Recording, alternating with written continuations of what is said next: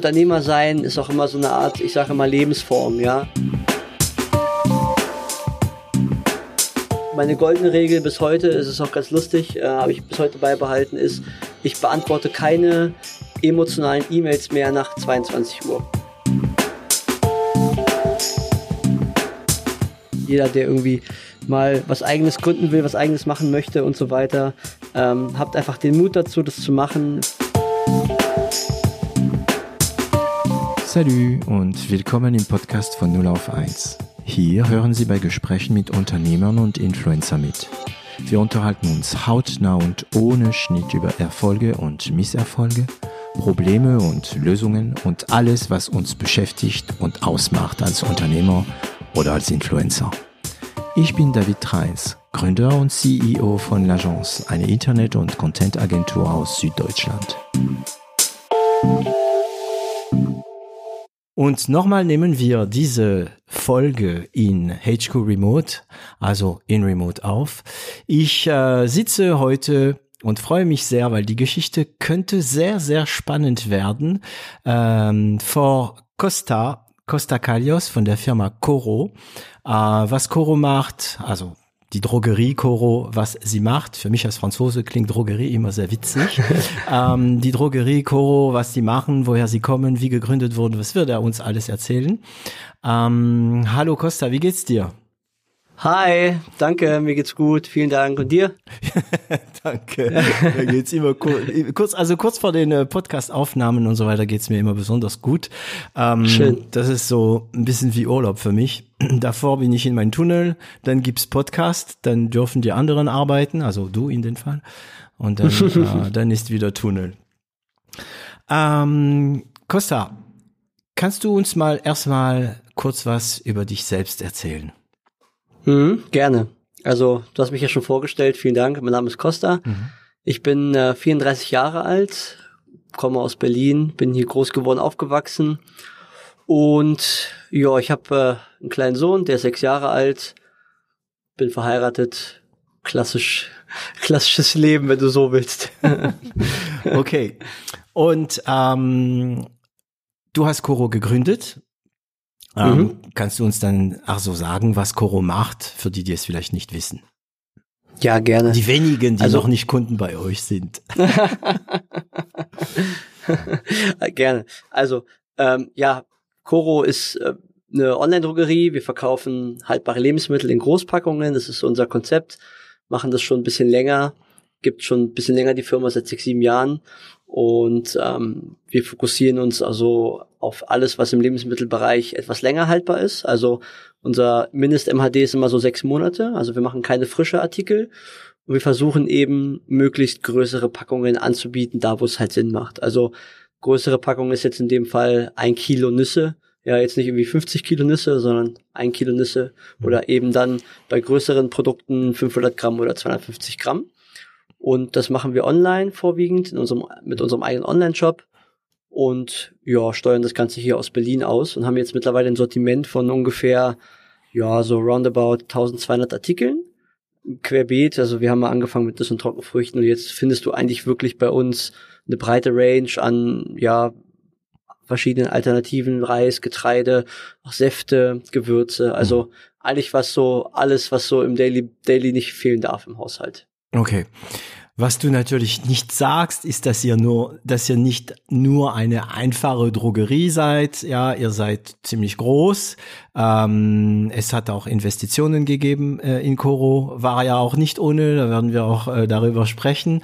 Ähm, das heißt, ihr seid sehr erfolgreich. Darfst du sagen, weißt du überhaupt, weil du bist ja nicht alleine, ne? also du bist der, ähm, der letzte Gründer noch im Boot, also ihr wart zur zweit, hast du mich vorhin gesagt, mit ja. Robert. Ähm, genau. Jetzt aber wirst du begleitet äh, von Piran und Florian. Du sag mal, Piran heißt wirklich ASCII? Ja, ja, das wie der ASCII-Code. So, ja, das ist so cool. ja, also es ist, es ist keine Spitzname. Nein, er heißt, er heißt so, also äh, die Anekdote ist jetzt hier auch schon bekannt, so ein bisschen ASCII-Code und so. Okay. Ähm, ich glaube, wenn er, er, er kümmert sich bei uns auch um äh, IT, die Shop-IT, das ist ja. immer sein Running Gag manchmal, wenn er irgendwie Bewerbungsgespräche führt. Ich bin ASCII wie der ASCII-Code. Ja, Also, genau, das ist ja. Und wenn der, der sich bewirbt oder die, die sich bewirbt als Entwickler nicht weiß, was er meint, dann ist es schon vorbei. Genau, was die wenigen vielleicht nicht wissen, ist, dass Asce auf Türkisch Koch heißt, habe ich mir sagen lassen. Echt? Ähm, ja, genau. Also eigentlich heißt er Piran Koch. Und das ist ja schon wieder. Hardcore, also ein ein guter deutscher Name eigentlich für einen Informatiker, ja. Okay, und Genau. äh, für die Zuhörer, die nicht wissen, was ASCII-Code ist, dann äh, braucht ihr nur ASCII oder mit zwei I's auch gerne ähm, in, äh, in Google suchen, dann wird euch erklärt, was man so alles früher, früher sagen wir mal, mit ASCII-Code gemacht hat. Ähm, ja, und also Piran und, und Florian unterstützen dich, aber du bist der Last Gründer. Deshalb, Mhm. Wir haben schon früher äh, vorher gesprochen. Du weißt ja natürlich nicht alles über alles. Jeder hat seinen Teil in der Firma. Aber weißt du ungefähr, wie viel Umsatz ihr da im Jahr macht? Ja, also kann ich, kann ich sagen, das weiß ich noch. ist ja auch eine High Number, sollte ich schon irgendwie wissen. Ähm, wir haben letztes Jahr so roundabout 65 Millionen gemacht. Ähm, davor waren es äh, ungefähr 21. Also nochmal verdreifacht dann nochmal davor ein Jahr, ähm, wie um, um was so roundabout 5,5. Okay. Also wir haben uns zuerst vervierfacht und dann äh, verdreifacht. Nur noch verdreifacht. Und- Oh. Ja, scheiße, ne? Schlecht. Ja, voll. und und ähm, ihr habt ja Investitionen bekommen insgesamt. Also ich habe ich hab gelesen von 10 Millionen, von denen nichts raus geworden ist und dann von 50 Millionen. Wir gehen ins Detail, aber es wurde investiert. Ähm, ich Genau. werd natürlich auch, wir werden uns damit auseinandersetzen, was diese Investition euch gebracht hat überhaupt, also was die Firma gebracht hat und so weiter. Ne? Mhm. Ähm, aber fangen wir mit dem Anfang an. Bist du aus einer Unternehmerfamilie? Ich, jein, kann man sagen. Also ähm, mein Vater war eigentlich immer selbstständig, Mhm. seit, seit ich ihn kenne. Der ist relativ früh von der Schule, also also seitdem ich mich erinnern kann, ne? Mhm. ähm, ist er relativ äh, quasi früh von der Schule abgegangen und hatte immer äh, Restaurants, also griechische Restaurants so, Mhm. ähm, mal überall in Berlin auch. Und dann, ja, war so eine ganz verrückte Geschichte. Dann hat er mal, ähm, hat er immer die, den Traum, irgendwie Flugzeuge zu bauen. Also komplett was anderes eigentlich. Und ähm, hat dann zusammen mit meinem Onkel, der ist Ingenieur, ähm, und der hat dann mit ihm zusammen so eine Flugzeugfirma gegründet, mal vor boah, 20 Jahren. Wirklich? Und da ging es um, ja, genau, also Geil. das ging schon die, ging um Ultra, Ultraleichtflugzeuge. Mhm. Also es war ULM, mhm. kom komplett anderer, anderer Sektor. Mit Segel Und- oder mit äh, Ja, Okay. mit Segel, Mhm. genau. Mhm. Und das war, da war ich, da war ich so 15, 16.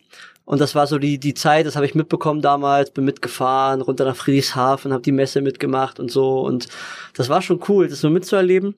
Ähm, ja, das hat mich so sehr stark auch geprägt, ähm, so vom Bild her, weil es hat halt damals auch nicht gut funktioniert, muss man auch sagen. Ne? Also es dann nicht, hat nicht funktioniert.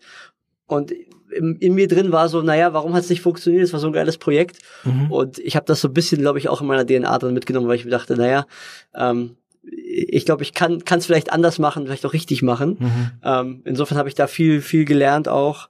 Und meine Mutter war auch immer mit dabei, meine Mutter arbeitet bei der Bank, ähm, aber hat mir viel so Zahlenverständnis mitgegeben. Mhm. Und deswegen ähm, war so ein bisschen die Kombination so aus so dieser kreativen Komponente von meinem Vater und so der, ich sage jetzt mal nüchternen Bankkomponente von meiner Mutter Mhm. war da und deswegen haben wir das so, war so bei mir in meinem Kopf beides drin und deswegen habe ich gedacht, gut, mache ich mal was eigenes und probier's mal.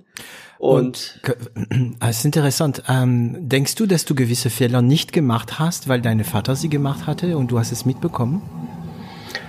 Schwer Ähm, im Nachhinein zu beantworten, aber kann man, glaube ich, gar nicht so direkt vergleichen. Ich glaube, ich glaube, das kann ich gar nicht beantworten. Das ist war, also was ich auf jeden Fall von ihm gelernt habe, vielleicht andersrum, nicht die Fehler, die er gemacht hat, sondern was ich von ihm gelernt habe, ist, mein Vater ist ein, hat ein sehr ordentliches Auftreten, er kann sehr gut kommunizieren und so.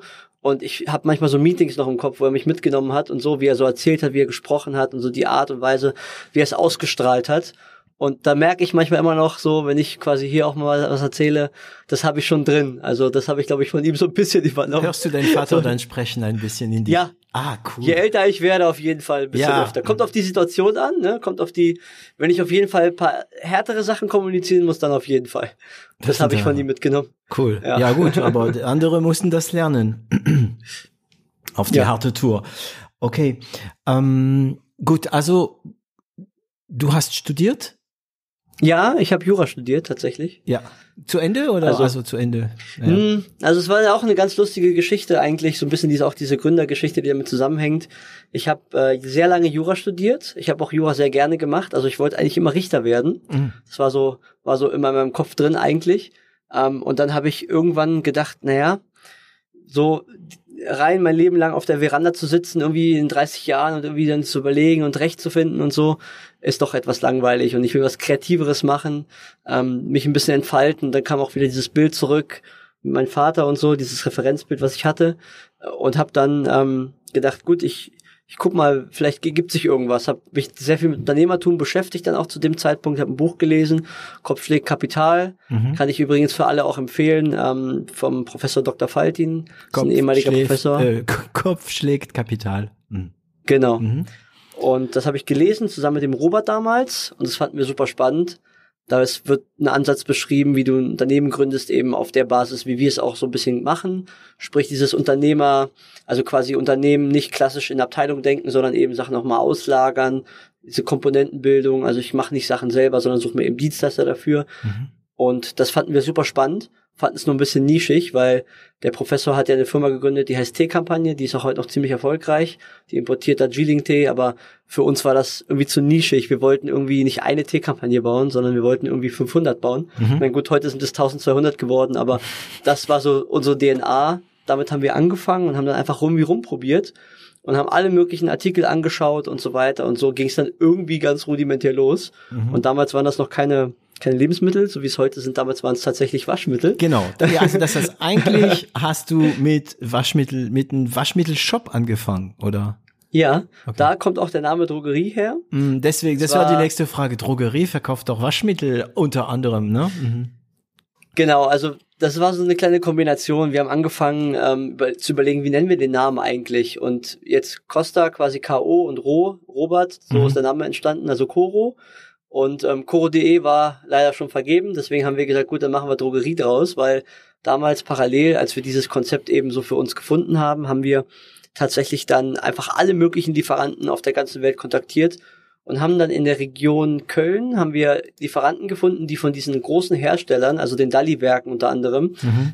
die, die produzieren ja für Lidl und Aldi, die haben diese Überproduktion aufgekauft und haben die einfach umgelabelt so ein bisschen. Ne? Diese ganzen Überproduktionen, die irgendwie mal wo was schief läuft, kennt man ja manchmal so falsch etikettiert und so.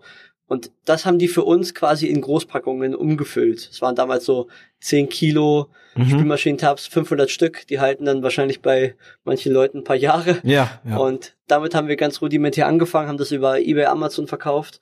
Und das erste Jahr ging es auch ganz gut. Also ihr habt wir wirklich so haben- keinen Shop gehabt, Ja. einfach nur das Zeug gekauft und in Amazon oder in eBay wieder vertickt. Genau, wir haben aber parallel den Shop tatsächlich angefangen zu bauen, weil Auf wir auch gesagt Basis? haben, Gambio. Ist so ein mhm. ganz, kenne ich, ja. Mhm. ganz einfaches System, genau. Das war so ein bisschen so eine 150-Euro-Lösung, da haben wir alles angebunden und haben dann gesagt, gut, lass uns doch eine Marke draus machen. Und von Anfang an diesen Markengedanken gehabt und gesagt, hey, das Ding heißt Koro, wir machen die Koro-Marke groß, haben qua- quasi die Kanäle ausgenutzt, weil der, der äh, Shop selber hatte ja noch gar keinen Traffic und haben dann ein gutes Jahr gehabt, sag ich mal. Also es war ein relativ hartes Geschäft, muss man sagen, weil du natürlich immer Massen, Massenproduktionsware verkaufst.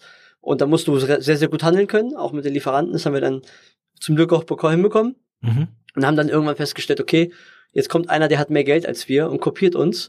Und jetzt müssen wir was Neues machen.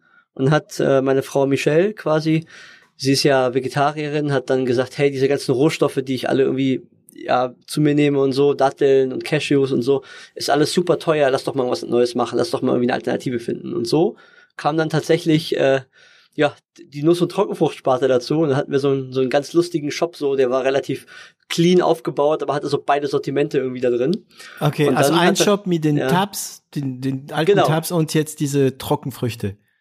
Genau, also ich finde leider kein Bild mehr dazu. Ich suche schon die ganze Zeit diese Bilder, weil die so lustig sind. Web Archives, hast du bei Web Archives geguckt?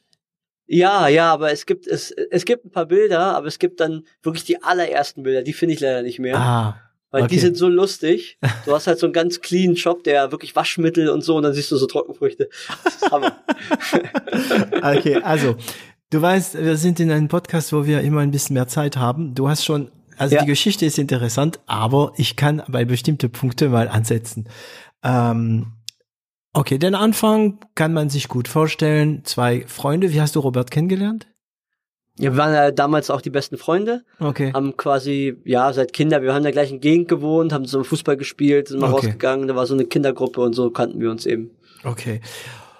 Und dann habt ihr gedacht, okay, das Buch gelesen, also unter anderem, sagen wir mal, nennen wir es bisschen Blut geleckt, Unternehmer, Unternehmertum Blut geleckt, dann irgendwie Geld zusammengekratzt vielleicht, um diese Tabletten zu kaufen, also diese Waschta Waschtabletten, sag mal das so, ne? Wasch Genau, Spülmaschinentabs. Spül Spülmaschinentabs und dann einfach damals Vertrieb über eBay und Amazon.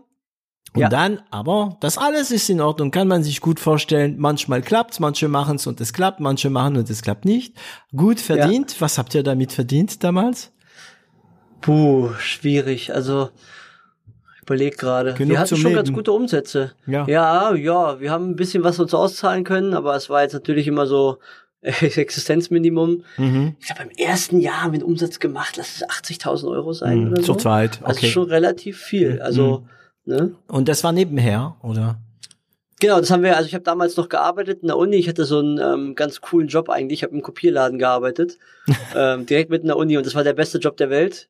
Ich Warum? musste nur Karten ausgeben Ah, und ja, konnte okay. dann nebenbei irgendwie Kundenservice machen und so Mhm. und Artikel online stellen, weil ich ja am Computer war Mhm. und das war am Anfang noch ganz gut. Okay. Und dann kam die Aussage, dann ist einer gekommen mit mehr Geld und hat uns kopiert. Genau, die Leute haben halt gemerkt, okay, wir machen das relativ schlau, wir machen äh, einen relativ guten Preis, einen Kampfpreis, verzichten eben auf Marge Mhm. und haben gesagt, gut, wir gehen einfach in den Markt rein, weil was wir machen wollten, ist, wir wollten die Marke Coro bekannt machen. Mhm. Von Anfang an dieser Markengedanken war bei uns drin, haben gesagt, okay, äh, wir versuchen das wirklich als, weiß ich, günstige Marke, so Kick-Stil vielleicht zu etablieren Ja. und haben dann einfach weniger einfach genommen. Und das Problem ist natürlich, wenn dann ja Leute, ich sag mal, nicht ein LKW oder eine Palette abnehmen können, die nehmen drei oder vier ab, kriegen natürlich einen anderen Preis, Mhm. dann machen die dich dann quasi kaputt. Also es ist ein sehr hartes Geschäft, wenn du nur auf den Preis optimierst, ne? Ja, das heißt, die haben einfach viel mehr gekauft, als ihr das getan habt. Genau, die Ah. haben einfach viel mehr gekauft. Und dann viel billiger verkauft und dann wart ihr raus aus Ebay und so, weil die meisten doch in Ebay und Amazon sehr auf den Preis gucken. Und das war ja das gleiche Ja. Produkt. Mhm. genau, genau. Aber ihr habt noch ein bisschen was verkauft, oder?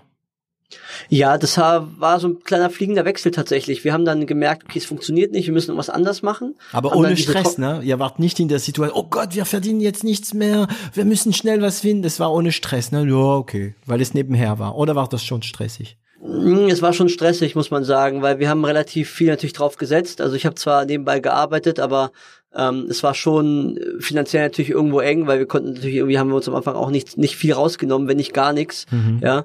Ähm, und das war schon natürlich eine Verantwortung, die man natürlich auch eingegangen ist, ne? Weil wir haben damals eine OHG gegründet und keine GmbH ist auch so ein Thema. Also persönliche Haftung war dahinter. Oh, mhm. Das heißt, du hast natürlich schon da im Kopf, oh Gott, wenn ich jetzt hier Schulden aufbaue, was mache ich dann? Muss ich Insolvenz anmelden? Was ist mit meinem Leben? Und in Deutschland, wissen wir alle, ist die Wahrnehmung etwas anders als zum Beispiel in den USA, wenn man scheitert. Deswegen Ja. hat man das schon im Kopf drin Mhm. und hatten schon da Zeitdruck, also in gewisser Weise. Und haben dann aber dann doch gesagt, wir bleiben ruhig und haben dann das Sortiment einfach umgebaut und haben festgestellt, okay, diese Trockenfrüchte, die in diesem Clean Shop drin sind, funktionieren so gut, dann lassen wir es einfach ab, ablaufen, Mhm. haben es da abverkauft und dann war die Sache erledigt und haben dann einfach die Trockenfrüchte verkauft. Ah, du meinst, also die Tabs äh, haben, habt ihr abverkauft und dann die trockenen Genau, die haben wir Mhm. abverkauft, das konnten wir noch machen, das hat funktioniert, aber wir haben dann irgendwann nicht mehr nachbestellt und haben dann einfach gesagt, wir gehen einfach all in one, drehen den kompletten Shop einfach um Mhm. und machen jetzt einfach Lebensmittel statt irgendwie Wasch- und Reinigungsmittel. Wie alt warst du? Da, da war ich 2014. Das ist wie lange her? Acht Jahre? Ja, 26, ne? Okay. Das heißt, dein erstes Pivot Ja. äh, in 2014. Ja, cool. ja. Cool. Okay. Ähm, das heißt, die Marke Coro habt ihr damals gedacht mehr als so eine, ja, so wie Kik, also so eine günstige, äh, äh, billige, also günstige Marke. Das habt ihr schon gedacht, ja, und wenn wir schon die Marke haben, können wir darunter danach auch verkaufen, was wir wollen, weil bei Mediamarkt findet man auch alles Mögliche. Oder habt ihr einfach nur gedacht, nee, wir wollen einfach nur eine Marke? War das so primär oder war das schon mal in drei nee. oder vier Schichten gedacht? Nee. Nee, also tatsächlich so ein bisschen eine Kombination. Ich meine, was uns damals angetrieben hat, treibt mich heute noch tatsächlich an in meinem Büro hier unten, wo ich sitze, hängt ein Bild der beiden Aldi-Brüder. Mm. Das ist ganz lustig. Mhm. Warum, was ich so spannend an diesem ganzen Discounter-Prinzip immer noch finde und auch damals fand, initial war einfach, der Gedanke, das prozesseffizient zu denken. Ne? Mhm. Ich habe quasi einfach Paletten und ich tue einfach Paletten irgendwo rein und jetzt ignoriere ich mal das Design, was drumherum war, so, sondern ich habe irgendwie den Gedanken, dass ich sagen kann, ich mache es möglichst einfach. Ich versuche Kosten zu sparen. Ich mache es online. Ich habe kein kein großes irgendwie kein Kostenblock, den ich mitschleppen muss und sowas alles mhm. und gehe voll auf Effizienz. Und wenn ich Produkte verkaufe, dann habe ich ein kleines Label, einfach was ich einfach brauche aber verzichte auf die ganzen Marketing-Schnickschnack und so. Wir kennen ja alle die großen bunten Verpackungen und so. Ja. Gerade bei Lebensmitteln. Und das war einfach für uns nicht drin. Wir haben gesagt, gut, wir machen eine Marke, wir machen eine schlichte Marke mit schlichten Großpackungen, die prozesseffizient ist und so ein bisschen die Kombination aus allem. Ja, also es war jetzt nicht dieses so, ich baue eine Brand auf, so in dem, da war ich noch gar nicht, ja, mhm. kopfmäßig. Ich wusste nicht, was eine Brand ist und so, also gar, gar, vergiss es, also gar nicht, sondern das war eher wirklich so, okay, wir müssen auf jeden Fall das Chore labeln, damit die Leute uns nicht vergessen, plus ähm, lass es möglichst einfach machen, möglichst effizient machen und gucken, wo wir einfach die Prozesse so effizient halten, dass wir einfach sparen können und einfach äh, das Geld, was wir bekommen, einfach effizient wieder einsetzen. Das war so ein bisschen die, der Gedanke. Okay, man hört schon ein bisschen den Einfluss, finde ich, da von äh, Kopfschläg Kapital, ne? Ja, absolut. Okay. Absolut. Ist mhm. immer noch in unserer DNA auch drin. Ähm, auch immer noch bei Coro. Ich versuche, ist ja auch mein Bereich, den ich heute hier immer noch verwalte, mhm. das Thema Prozessmanagement. Und ähm, da versuche ich jeden Tag Synergien zu finden, wo ich sage, okay, wie kann man Sachen vereinfachen? Hat mhm. sich bei mir in den letzten acht Jahren nicht geändert. Ähm, und okay, jetzt habe ich zwei Fragen. Aber die eine passt jetzt, die eine passt jetzt äh, besser. Und also dann habt ihr die Trockenfrüchte mit Robert gemacht. Genau. Ähm, Michael ist dann auch dazu gekommen und dann waren wir zu dritt. Genau. Und seitdem seid ihr ja in diesem Bereich immer noch aktiv, ne? Richtig. Nüsse genau. und Trockenfrüchte und Pulver und so weiter und so weiter. Viel Bio auch. Genau. Ne? Ähm, genau. Robert ist jetzt nicht mehr dabei. Ja. Hm, darfst du uns, kannst du uns sagen, warum? Hm, ja, also es muss man natürlich sagen, es ist natürlich mal eine Riesengeschichte, die wir erzählen wollten und machen wollten, aber Unternehmer sein ist auch immer so eine Art, ich sage immer Lebensform, ja, also so äh, musst du leben, musst du wollen, mit Haut und Haaren. Hm. Wir kennen große Partner Geschichten. Haben, der mitspielt. Du musst einen Partner haben, der mitspielt auf jeden Fall und es ist immer so eine Art Gleichgewicht und ein Geben und Nehmen und es war halt jeder hat sich irgendwie anders entwickelt. Ja, Robert wollte dann sein Studium zu Ende machen, hat dann gesagt, nee, ich will mein Studium zu Ende machen. Ähm, die Verantwortung wurde größer, die Entscheidungen wurden größer, dass wir dann gesagt haben, nee, ähm, er macht, also er, er will nicht weitermachen. Mhm. Ähm, und dann haben wir gesagt, gut, ich muss jemanden finden. Ich muss irgendjemanden finden, der mir, der mir hilft, der mir hilft. Also quasi klar meine Frau. Ähm, natürlich auch immer da und so. Aber meine Frau wollte nicht in diese Verantwortungs verantwortungsvolle Rolle rein, dass sie sagt, sie ist Geschäftsführerin und will, ich sag jetzt mal, Entscheidungen mittragen, sondern für sie war einfach, sie wollte Angestellten natürlich irgendwie helfen und so, aber nicht verantwortungsvoll. Mhm. Und dann habe ich tatsächlich ähm, lustigerweise parallel irgendwie in diesem, das war so ein, so ein Zeitraum von so drei, vier, fünf Monaten, mhm. so eine Übergangsphase, das war in 2015 da habe ich eine E-Mail bekommen. Nee, Quatsch, das war ein, eine Facebook-Nachricht, war das, äh, von, von, von Piran bekommen. Facebook, was ist das? Ähm, ja, genau, so ungefähr. da gab's noch Facebook. Und äh, da hat er mir geschrieben, er möchte gerne für Cora Affiliate Marketing machen. Und dann dachte ich mir, was so blind, einfach Blindbewerbungen, so, so blind. Ja, genau. Und ja, und das war so die Zeit, da parallel, das war so dieses Influencer-Marketing-Game hat gerade angefangen, so die erste große Markenbildung fing gerade an. Mhm. Und da hat er uns gesehen und dachte, dachte er schreibt mich mal, er schreibt mich mal an. Mhm. Und dann dachte ich mir damals so, was will der von mir? Influencer Marketing, was ist, was soll denn das sein? Und ich ja. habe die Nachricht tatsächlich gelöscht. Deshalb habe ich ihm jetzt vor einem halben, nee, wann war das? Vor drei Monaten habe ich ihm das erzählt. Das wusste er gar nicht. Okay. Da habe ich so, stell dir mal vor, ich hätte die Nachricht wirklich gelöscht. Vielleicht hätte ich dich nicht nie getroffen. Und, und, und dann, ja, okay, ähm, aber du hast sie gelöscht und warum, äh, wieso, wieso hat es doch funktioniert? Naja, ich habe die Nachricht gelöscht und dann hat er mir, habe ich dann gedacht, nee, ähm, ich schreibe ihm einfach nochmal.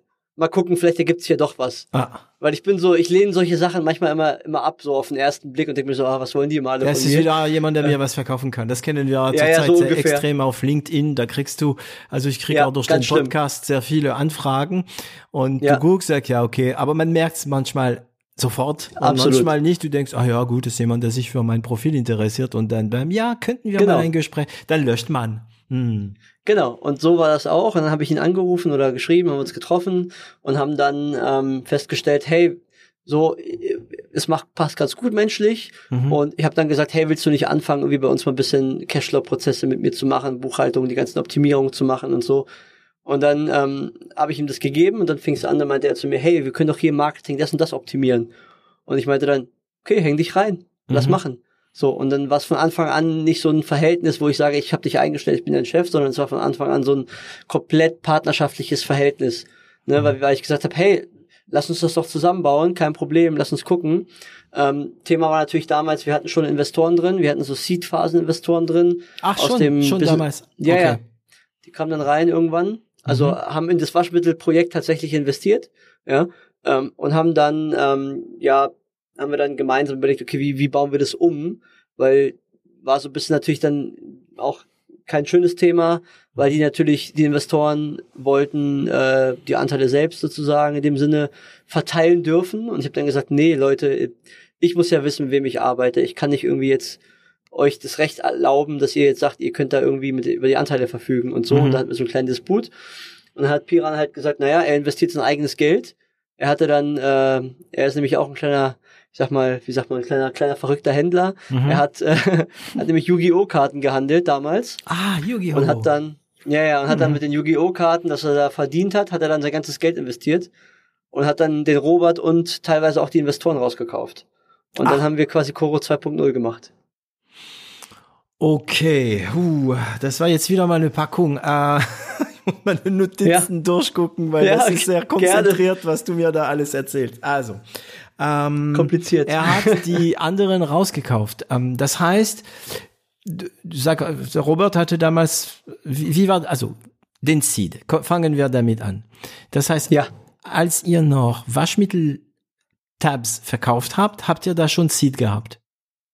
Genau, wir haben dann haben angefangen, es hat funktioniert. Als wir gemerkt haben, Leute kopieren uns, wollen wir mithalten, haben wir Investoren gesucht, weil wir dachten, gut, wir gucken mal. Und da haben wir dann den Business Angels Verband Rhein-Main gefunden, so aus dem Frankfurter Raum, Frankfurter Mhm. Main. Und die haben dann tatsächlich dort rein investiert. Wie viel? Ähm, das waren damals 90.000 Euro. Mhm. Also schon Was keine für schlechte euch Summe. viel oder kam es euch wie viel Ja, Geld sehr vor? viel. Okay. mhm. Sehr viel damals, und also verrückt viel. Und wie Muss viel haben sagen, die genommen den- dafür? Äh, 40 Prozent. Also die sind sehr günstig eingestiegen. Ja, aber das war auch eine Sache. Mhm. Das war auch eine Sache, das muss ich auch sagen. Erstens war es vielleicht auch klar dummer Fehler von mir einerseits. Ähm, die Bewertung war extrem günstig. Mhm. Ähm, aber auf der anderen Seite hätten wir, glaube ich, auch keinen gefunden, der damals Geld investiert hätte. Muss man auch sagen. Okay. Also es ist immer alles ein Kompromiss im Leben. Mhm. Und im Nachhinein denke ich mir, gut, wir haben es jetzt irgendwie gelöst. Es war halt damals so. Ähm, hätte man es nochmal gemacht, hätte ich das Know-how mitgenommen. Das heißt, das Risiko liegt irgendwie bei den Investoren, nicht bei mir in dem Sinne. Ähm, ja, aber ich meine, die waren dann da und dann geht's natürlich los, ne? Wenn Investoren da sind, äh, dann hat man natürlich auch Verantwortung. Ja, da Und muss- wollen die ja Zahlen sehen, ja. Absolut. Und das heißt, später hat dann, du hast gemeint, ähm, äh, Piran, ich will nicht mal sagen ASCII, ASCII-Code. ja, der Piran hat, ähm, hat die alle, äh, also die, er hat Robert ausgekauft, das heißt, ja, wahrscheinlich nach diesem Seed hattest du noch äh, 30 Prozent und Robert auch? genau. Genau. Und dann hat sich dann äh, Piran wieder eingekauft. Ähm, Genau. hat aber nicht mehr als 50 Prozent gekauft. Nein, nein, nein. Wir haben, äh, also er hat quasi Roberts Anteile rausgekauft. Okay. Und Ähm, du und hast haben wir zusammen- mhm. Genau, wir haben dann zusammen die, dann haben wir später nochmal quasi die Investoren rausgekauft, also nach, nochmal zusammen. Mhm. Dann hatten wir zusammen wieder über, über, ähm, über 50 Prozent. Mhm. Ich weiß gar nicht, wie viel wir dann, ich weiß, kriege ich nicht mehr zusammen. Wir hatten dann auf jeden Fall über 50 Prozent. Mhm. Ähm, dann hatten wir noch einen anderen Gesellschafter drin, so einen YouTube, YouTube-Influencer hatten wir drin. Mhm. Und dann haben wir den dann wiederum rausgekauft, zusammen mit dem Dr. Georg Kofler, den, okay. den da, dann Lead-Investor. Genau, genau. Und ähm, dann also, ach, eine Sache noch. Damals hast du eine OAG ge gegründet, hast du gemeint, also voll selbst ja. in der ähm, in der Haftung. Gab es keine UG, ja. gab es keine UG und KKG noch? doch, doch, doch, die gab es natürlich auch. Wir hatten damals, ich weiß nicht, wie wir darauf gekommen sind, wir hatten damals im Kopf, äh, dass eine UG im Rechtsverkehr anders wahrgenommen wird als eine OHG. Ja, das stimmt. Also das UG, war der Grund. Genau, UG und KKG ja. ähm, sind bei Steuerberater sehr beliebt, bei Banker weniger. Ähm, ja. Bei uns ist es bei der Agentur auch immer wieder ein Thema. Ähm, das glaube ich. da müssen wir halt manch öfters als anderen die Hose runter, äh, runterlassen, wenn wenn es um Leasing geht oder um Investitionen, dann wollen sie unsere Bankkonten sehen, BWAs und so weiter, das zeigen wir mal. Aber da, also für die, die vielleicht darüber nachdenken zu gründen, ähm, die UG und KKG ist wirklich eine gute Möglichkeit, wenn man anfängt, zumindest sich zu schützen ne? und nicht privat Absolut. in der Haftung zu sein, besonders wenn man Frau und Kind hat oder Mann und Kind. Absolut. Okay. Und der Piran hat sich also so gemeldet, weil er wollte einfach nur dein, dein, deine Produkte weiter vertreiben. Er wollte eigentlich gar nicht da einsteigen erstmal, ne? Wenn ich das als Affiliate ja. oder wollte er ja, ein also Affiliate-Marketing-System aufbauen? Nee, ja, tatsächlich, also er, ja, er hat, glaube ich, einfach mich kontaktiert, hat damit nicht gerechnet, deshalb, dass, er, dass ich ihm antworte. Mhm. Ähm, darüber haben wir noch nie wirklich so gesprochen. Ähm, er hat damals ein Interview mit mir gemacht und ich habe damals zu ihm gesagt, das wird er, glaube ich, nicht vergessen, ich will es auch nicht vergessen. Ähm, ich habe zu ihm gesagt, darfst nie vergessen, alle Lieferanten sind Arschlöcher. Alle wollen dich bescheißen, die Welt ist schlecht und so. Aber es war nicht so irgendwie so depressiv gemeint, sondern es war eher so, hey, du musst aufpassen. Ja, ja, klar. Sondern ähm, du musst einfach vorsichtig sein. Mhm. Und ähm, ich glaube, das hat ihn damals motiviert, dass er gemerkt hat, ich bin da bin da tief dabei, ich habe da Lust drauf und so, habe diese Motivation und er hat dann als er angefangen hat, quasi mit mir zu arbeiten, auch als mal anfangs als Werkstudent, hat er das Potenzial der Firma gesehen, weil du darfst nicht vergessen, zu damaligen Zeitpunkt waren wir zu dritt. Also meine Frau hat Halbzeit gemacht, da war sie schwanger auch und so. Ähm, irgendwann dann, und dann hat äh, Robert war da und wir haben zu dritt anderthalb Millionen Euro Umsatz gemacht. Das ist also schon mass nicht, massiv, ja. Das war jetzt nicht, ne, irgendwie, wo ich sage, es war nichts da, sondern der Proof of Concept war irgendwo erbracht. Wir haben alle Kosten gekürzt. Wir waren zwar äh, durch diese ganze Situation mit den Investoren und mit dem Robert, das ist nicht so positiv ausgegangen. Wir haben ähm, viele Anwaltskosten auch produzieren müssen und so. Oh, es ist alles okay. abbezahlt, Ratenzahlungsplan und tralala. Aber ich dachte, Robert wäre einfach ähm, ausgekauft nein, nein, nein, nein. Nein, nein, nein, das war ja das Problem. Die Investoren wollten ja die Anteile haben. Er wollte die Anteile nicht so ohne weiteres geben für einen günstigen Preis. Und dann gab es so eine Situation, dann haben die ihn rausgeklagt. Ähm, ich ah, war die Investoren? Etwas, mhm. Ja, ich war damals sehr naiv. Ich habe dann gesagt, okay, macht mal. Mhm. Ähm, ich hoffe, Sie hören jetzt auch zu, dann vielleicht äh, wissen Sie es auch. Nein, ich war damals wirklich sehr naiv und habe dann gesagt, ja komm, hier die Anwaltskosten gut, äh, ihr, ihr regelt es schon. Habe dann einfach unterschrieben wie wie blind, mhm. äh, bis dann festgestellt habe, nee, nee, hier gibt's gibt's niemanden mit Vertrauen mhm. und musste das dann regeln zusammen mit Piran. Also es war schon eine harte Zeit. Das heißt, die Kosten haben wir sehr sehr stark im Blick gehabt aber wir, wiederum, die Kunden waren auch da. Also das Konzept hat funktioniert, ja. auch mit den Trockenfrüchten. Und deswegen war für ihn, glaube ich, auch diese Vision, die ich auch damals hatte, zu sagen, hey, wir können doch daraus eine Riesenmarke bauen, wir können es doch effizient denken. Und diese DNA, die wir heute noch leben, insbesondere wir beide, das äh, hat ihn, glaube ich, auch angespornt, wo er dann gesagt hat, naja, wenn ich schon die Chance habe, wo einzusteigen, ja, dann mache ich das jetzt. Mhm. Und war von ihm eine sehr mutige unternehmerische Entscheidung. Ähm, ich habe dann auch nochmal Geld nachinvestiert und wir haben es dann gemeinsam irgendwie gemacht und es war schon, glaube ich, ähm, ja, diese Vision, die es einfach dann aus, ausgeschlagen hat, ne? Ja, ja, ja. Also er ist schon ein, sagen wir mal, also ein Risiko eingegangen, aber das ist ein Thema, was wir in dem Podcast immer wieder ähm, haben. Das Risiko. Risiko heißt nicht äh, Roulette spielen äh, oder Blackjack. Ähm, es heißt nicht mal Poker spielen, finde ich. Ähm, aber äh, ja, ein Risiko heißt es gibt vielleicht 10 oder 20 Prozent Chancen, dass es nichts wird, aber das ist alles nur Einschätzungssache. Das Risiko ähm, beruht oft auf die eigene Einschätzung. Habe ich es richtig eingeschätzt oder nicht? Ja, es gibt ja Unternehmer, die glauben, kein Risiko einzugehen, weil die alles so äh, präpariert haben, vorbereitet, untersucht haben und dann fallen die auf die Schnauze, weil sie vielleicht nicht im richtigen Moment am richtigen Ort sind. Äh, und andere haben das Gefühl, vielleicht ein größeres Risiko einzugehen und eigentlich sind sie so gut vorbereitet, haben alles gut im Blick, die Einschätzung war so gut, dass es gut läuft. Ähm, war das Thema damals Bio, Vegan und diese, also Bio war schon damals da in 2014, aber Vegan und so weiter noch nicht, ne? Das war noch nicht so präsent. Hm, ja, tatsächlich war das so. Meine Frau hat dann sich damit viel beschäftigt, also vegetarisch, vegan, die Ernährung mhm. und gerade vegan war nicht so, sag ich mal, in der Allgemeinheit drin, wie es jetzt, sag ich mal, jetzt heute ist, also so meine persönliche Wahrnehmung. Mhm.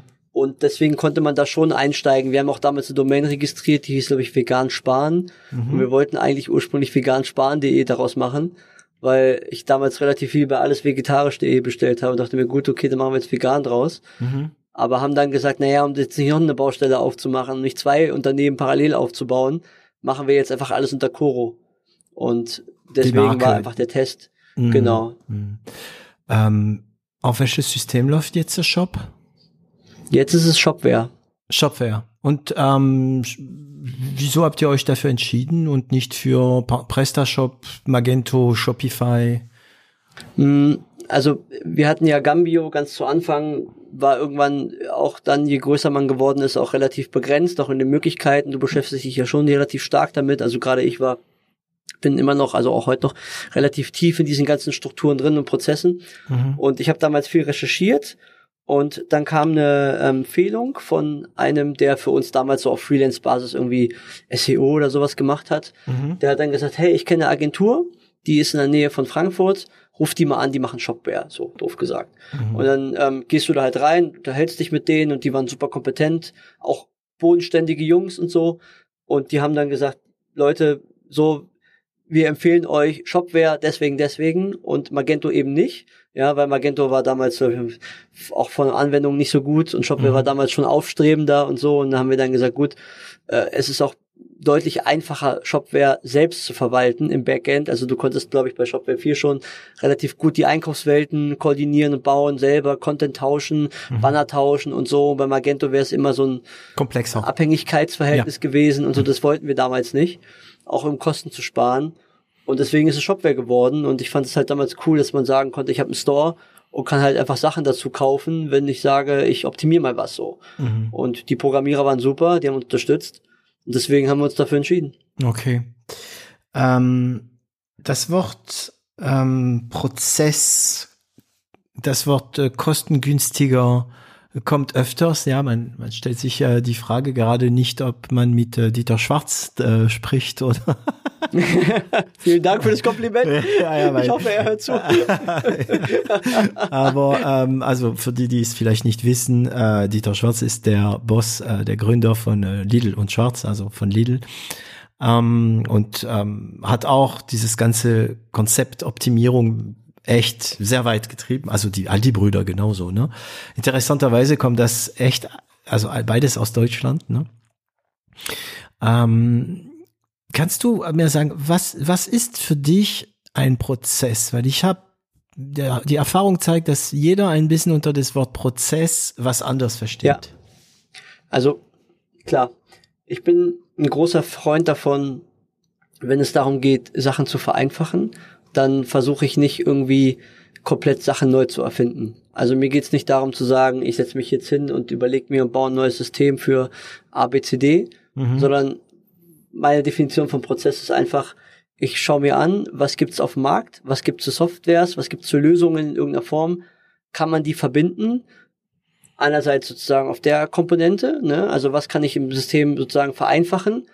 Und auf der anderen Seite gucke ich mir an, okay, auch aus der, sag ich mal, Mitarbeitersicht, wen kann ich wo hinsetzen und wo glaube ich, dass der das, was er tut, dort am besten machen kann. Also mhm. das heißt, ähm, man versucht irgendwie auch den händischen Aufwand zu reduzieren und sagt halt, okay, weiß ich nicht, das, was irgendwie im Standard effizienter machbar ist und was ich auch persönlich aus Kundensicht mir vielleicht auch wünschen würde, ja, ähm, das ist so das, was, wo ich sage, so definiere ich einen Prozess. Beispiel, ist auch sehr stark. Ich bin heute immer noch für Kundenservice verantwortlich als Abteilung. Das will ich auch nie abgeben. Ja, viele sagen, also jeder definiert, sag ich mal, Verantwortung anders. Für mich ist so gerade so dieses operative, dieses so Kundenservice zum Beispiel, wo ich mit Kunden auch spreche, also nicht ich persönlich nicht mehr, aber wo quasi der Kundenkontakt da ist, um zu sehen, okay, was ist eigentlich meine direkte Referenz? Mhm. Wie nehme ich eigentlich Kunden wahr? Und oftmals das, ist das eigentlich perfekt und prädestiniert, um Prozesse im Unternehmen zu optimieren, weil Kunden, die machen irgendwas, die klicken sich durch, fällt irgendwie nicht, passt irgendwas nicht. Und da, da setzen wir sehr, sehr stark an. Das heißt, ein gutes Beispiel war zum Beispiel, eine Zeit lang kamen Kundennachrichten rein, hey, warum sind eure Maulbeeren 20 Cent teurer geworden? Warum sind die Cranberries 20 Cent teurer geworden? Oder warum mhm. ist der und der Preis jetzt gesunken und so? Und dann bin ich zu Piran gelaufen und ich sage, Piran, die Leute schreiben mir das, was machen wir denn? Können wir das nicht irgendwie verbessern? Ähm, hast du eine Idee, wie können wir das verbessern? Weil die Leute fragen, ich habe Kundenservice-Tickets, mhm. ähm, die Standardsoftware gibt mir das nicht her, ja, ich kann zwar jetzt irgendwie einen Bot dahinsetzen und sagen, hier so, aber das bringt ja nichts. Mhm. Ähm, und dann das wäre aber eine Piran, Lösung gewesen, ein Bot, der das bestimmte, wäre eine Lösung gewesen. Aber also das ist ein bisschen ein, ein äh, wie heißt es, ein Pflaster, ne? Äh, ein Bot, ne? genau. der, der erkennt gewisse Bausteine in eine E-Mail und beantwortet automatisch dann zum Beispiel, ne? Mhm. Genau. Und ich habe dann damals, dass es, ja, dass es nicht so ideal ist, ne? Genau, genau. Und deswegen haben wir gesagt, okay, wir machen es anders. Wir haben dann gesagt, okay, wir machen einfach im Shop so eine Art Preisgraph und kommunizieren einfach für alle Kunden, warum die Preise hoch und runter gehen, zum mhm. Beispiel. Mhm. Und das ist für mich auch eine gewisse Form von Prozessoptimierung. Automatisch ist das Kundenvolumen runtergegangen, mhm. weil die Anfragen halt weggefallen sind. Ne? Und ähm, aber die, die Kunden eben, haben diesen ja? Preisgraph automatisch gefunden, oder? Weil du, ja. du, du, weil die Info online zu stellen ist das eine, aber dass der Kunde in den richtigen Moment die richtige Info bekommt, damit er nicht zum Telefon greift oder zu E-Mail, das ist eine andere Geschichte, ne? Auf jeden Fall, du wirst sowas auch immer haben und nie irgendwie effizient abstellen können, ist auch normal, jeder mhm. Mensch ist anders, aber ist schon prominent platziert. Wenn du auf den Shop gehst, siehst du eigentlich ganz direkt, wo so ein Preisgraph ist. Und in der Regel die Kunden, mit denen, die bei uns einkaufen, lesen sich die Sachen schon mhm. eher durch, sage ich jetzt mal. Mhm. Ähm, und das, das war so ein Thema, ne? Also versuch eben wirklich möglichst einfach die Sachen zu machen. Das ist so, wenn du so willst, so eine Prozessdefinition. Okay. Ja. Ähm, und Buchhaltung hast du immer noch die Finger drin? Oder, nicht oder nee, mehr? Piran hat's übernommen gehabt damals? Ja, er hat also nicht übernommen, er hat einfach ein bisschen die Prozesse mit mir optimiert. Buchhaltung habe ich sehr lange noch selbst gemacht. Er ist dann zum Marketing rüber, er hat dann Marketing und Einkauf gemacht. Mhm. Quasi, ich habe dann eher das ganze Operative gemacht und bei mir geblieben. Und Buchhaltung habe ich noch gemacht bis vor, boah, bis vor, würde sagen, drei Jahren oder so. Ah, okay, da war ich also relativ tief drin. Noch lange, ne? Ja. Also so bis 2019 etwa. So 2018, 2019. Hängt sehr, sehr stark mit den ganzen Prozessen zu tun, äh, ja, klar, zu tun, weil klar. Ist sehr eng damit verbunden. Also jeder Prozess könnte eine Buchhaltungshandlung auslösen, ne? Mhm. Absolut. Und wir haben halt äh, ich wollte halt, also wir haben so oft Systeme gewechselt, hier auch migriert und so, und deswegen äh, war, musste ich halt verstehen, wie funktioniert das und Jetzt haben wir zum Glück einen CFO, der kann das viel besser als ich und das ist auch richtig so. Wow, ja, ähm, ein CFO, ja, das ist, das ist, ja, das ist, toll. Also Luxus pur, ein CFO zu haben. ja, auf ja, jeden Fall. Da kannst du zu ihm gehen und sagen, du, ich hätte gern die Zahlen, die Zahlen im Vergleich mit, also so solche Fragen, die ja. du dir stellst als als als Prozessfreak und als äh, Geschäftsführer. Du willst mal gewisse Evolution sehen oder mit bestimmten Absolut. Kunden sehen, wie sie sich entwickeln und so. Und da hast du einer, der weiß ganz genau, wo der klicken soll, um dir die Antworten zu geben, oder? Absolut. Wobei absolut. er gibt sie dir also, vielleicht, bevor du sie verlangst, oder nicht? Ja, das, ah. das tut er schon. Also das tut er schon. Da ist er schon. Äh, wir haben einen super, einen super gewissenhaften CEO, äh, CFO, den Daniel, mhm. ähm, der ja, ich bin echt dankbar, dass er da ist, weil er ist halt wirklich auch jemand, der auch Erfahrung hat und dann ähm, kennt er das natürlich auch und sieht auch direkt die kritischen Zahlen, die, die wir sozusagen angucken müssen und so. Auch jetzt im Sommer. Wir haben immer im Sommer einen kleinen Rückgang, ist normal. Mhm. Und dann sagt er halt auch ganz genau, hey, hier, da, da und da müssen wir nochmal genauer gucken. Also das funktioniert, funktioniert mittlerweile ziemlich gut. Okay, ist auch für den Cash verantwortlich, all diese Sachen. Okay, dann gucken wir. Du, also ich meine, du hast natürlich alle Folgen von 0 auf 1 gehört, also weißt du natürlich, dass das Thema Buchhaltung ein Thema, was mich beschäftigt. Ähm, also Buchhaltung, BWA, Finanzen, alles. Ähm, womit hast du ganz am Anfang die Buchhaltung gemacht? Ganz am Anfang. Äh, wir hatten am Anfang äh, direkt ein System Actindo. Ich weiß mhm. nicht, ob mhm. du das kennst. Nee. Actindo ist eine, ist eine, ähm, eine Warenwirtschaftssoftware. Mhm. Die wurde mal als Buchhaltungssoftware entwickelt und ist dann so drumherum gewachsen so ein bisschen. Mhm. Deswegen, Client oder ja, Server? Also direkt auf dem PC oder äh, Server? Nee, nee, Server, Server. Also die, schon damals, und, also konntest du überall in der Welt deine Buchhaltung machen? Ja, in der Theorie schon, nur das System war so unendlich langsam. Ich bin sonntags um 5 Uhr aufgestanden, um Rechnungen zu erfassen. Echt? Weil sonntags um 5 Uhr, ja, ja, sonntags um 5 Uhr hat keiner gearbeitet, außer ich. Okay. Ja. Und ähm, deswegen, ja, das war quasi unser erstes Buchhaltungssystem. Hat aber Spaß gemacht. Also macht mir heute noch, also würde mir Echt? heute auch noch Spaß machen. Ja, mhm. auf jeden Fall. Mhm. Also und dann? Wo die Leute Krise kriegen und Differenzen suchen, macht mir das Spaß. Also. und, und dann? Äh, dann haben wir äh, ja gewechselt, sind dazu Central gegangen. Mhm. Ne, kennt man ja auch mittlerweile. Central ist ja ziemlich groß mhm. geworden auch jetzt in den letzten zwei, drei, vier Jahren. Und jetzt wechseln wir gerade zu Dynamics, also BC, Microsoft Dynamics. Okay. Und in ein paar Jahren SAP. Hoffentlich nicht. Wie viel? Ah, hoffentlich. Zu kompliziert. Und nicht, ja, ja, das heißt aber, dass man richtig groß ist, ne, wenn man auf SAP geht. Ja. Wie, wie viel seid ihr jetzt? Nein, nein, ich, jetzt sind wir 300 Leute. Okay. Ungefähr. Mhm.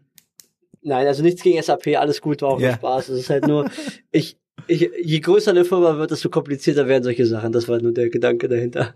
Und ähm, hast du aber du hast jetzt Kontrolle ein bisschen verlieren über die Buchhaltung und so weiter, ne?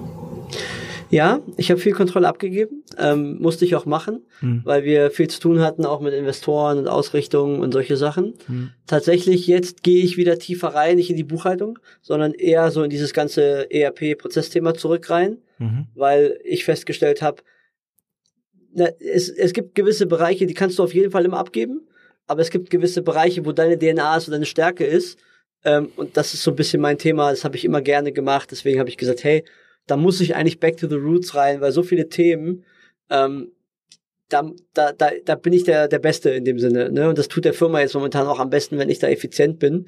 Und deswegen reiße ich das wieder zurück, so ein bisschen. ja, das ist ähm, das Thema Delegieren. Also es, das erste, also der erste Schritt ist es natürlich zu zu lernen, dass man delegieren kann, zu äh, überhaupt zu verstehen, was es bedeutet, was Delegieren bedeutet, ne? Kontrolle abgeben, Hauptsache. Also für mich, also jeder hat vielleicht seine Antwort, aber für mich ist es Delegieren, dass gewisse Sachen nicht mehr, du kriegst sie nicht mehr mit. Und du musst davon ausgehen, dass es gut läuft. Ne? Super ähm, schwierig. Genau. Und dann, wenn du das verstanden hast, dann kommt die zweite Stufe und zwar, was delegiere ich und wie weit? Gebe ich Kontrolle. Wo mache ich gar nichts mehr und lasse es laufen, weil ich weiß, wenn ich mitmache, ist es noch schlechter. Wo darf ich gar nichts abgeben, weil mein äh, meine genau. Exzellenz genau. genau. da ist, das zu erkennen, wo ist meine Exzellenz. Also bei dir ist Absolut. anscheinend klar definiert, Prozessverbesserung und so weiter. Kommunikation, oder? Ja, absolut, oh, absolut, absolut. Und, und dann, wo delegiere ich, aber kontrolliere noch? Und Richtig. wie weit, ne? Also es ist echt so ein kom komplexes Thema. Aber das muss man lernen. Hast du das also durch immer mehr Mitarbeiter gelernt, oder? Oder ging das schon los mit, ähm, ähm, durch, äh, durch Piran? Mm, also bei Piran war es eine Sondersituation, weil die Firma damals quasi einen neuen, in dem Sinne Gründer gebraucht hat, der ich sag mal, mit mir auf einer Welle, Wellenlänge oder auf einer Augenhöhe arbeiten muss, auch partnerschaftliche Ebene. Ja. Als wir dann quasi 2016 zum ersten Mal wirklich relevant Geld bekommen haben, weil wir haben vorher hatten wir quasi immer so ein bisschen plus minus null, wenn du so willst. Das funktioniert, aber es war immer Schulden bezahlen und mhm. hier und da haben wir dann Geld bekommen und da haben wir quasi Mitarbeiter auch eingestellt. Das war, glaube ich, die das Schlechteste, was ich machen konnte. Also ich, ich habe vom Jobcenter Leute eingestellt und so, nichts gegen das Jobcenter, aber es war eher so, ich sag mal, sehr unstrukturiert. Ich wusste nicht, was ich getan habe. Ähm, ich war kein guter Manager, kein guter Führer in dem Sinne und es ist auch dazu gekommen, dass wir dann teilweise auch ja Bruch hatten tatsächlich. Also wir haben einmal das ganze Team ausgetauscht, Piran und ich, okay. weil einfach ja ja, also weil einfach die ähm, wir haben es einfach falsch gemacht, muss man sagen. Ich saß am Ende in, in einem Raum, die haben sich alle unterhalten und gequatscht und so, und ich saß daneben, wusste nicht, was ich sagen sollte. Moment. Das war schon schwierig. Stopp, stopp, stopp. Das ist jetzt ja, wieder mal, ich muss jetzt wieder die Lupe mal auspacken. Sorry, sorry. Nee, nee, nee, nee, nee, nee das ist normal. Ähm, äh, lieber habe ich da jemanden, der sehr viel erzählt und ich muss blocken, äh, dann kriege ich wieder mal Mails, ey, du hast schon wieder die Leute unterbrochen, aber wenn ich nicht unterbreche, äh, kriegen wir keine Details. Das heißt, ich habe ich hab Folgendes gehört. Ähm, die Leute äh, waren alle da und haben gequatscht. Ja. Und ich saß und wusste nicht, was ich sagen soll. Äh, haben Sie über den Job, über die Arbeit gequatscht oder einfach nur über die Gott und die Welt? Naja, also misch, misch dies, das, ne? Also so Gott und die Welt, dann hast du mal Ansagen gemacht, die haben die Ansagen nicht ernst genommen. Also gerade Piran zum Beispiel, Piran denkt auch sehr effizient, die haben Lieferanten gehabt und haben gesagt, hey, der Preis für Kokosöl ist im Einkauf so teuer geworden, wir können, müssen die Lieferanten wechseln. Und dann hat der, der Einkäufer damals gesagt, nö, ich finde den anderen Lieferanten aber sympathischer, warum können wir den anderen nicht nehmen und so. So raus, und so direkt raus. So, ja, genau, und das ist so, war mega, also es ist eine respektlose Sache einfach. Okay. Ähm, also in dem Sinne, weil du als Chef nicht, die, die, die Autorität nicht sozusagen irgendwie, äh, ja, nicht, nicht hattest in dem Sinne oder nicht, nicht richtig führen konntest, dann haben wir den gekündigt, dann ist alle mitgegangen. Und dann äh, haben wir gesagt, was machen wir jetzt? Moment, und dann ihr habt ihn quasi, gekündigt und was nochmal? Ja. Ich habe es nicht gehört. Also wir haben ihn gekündigt, den ja. Mitarbeiter, und dann sind alle mitgegangen. Ja, also oh. das ganze oh. Team ist dann mitgegangen. Ja, ja. Ähm, also es gab einen richtigen Bruch. Mhm. Okay, das ist ein Thema, was wir noch nie hatten. Das ist schwer, das anzusprechen, weil ähm, man will bestimmte Leute nie nahe zu nahe treten. Ne?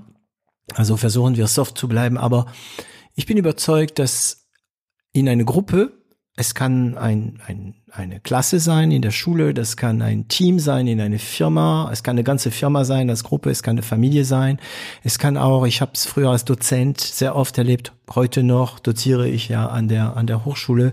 Ähm, mhm. Es reicht eine Person.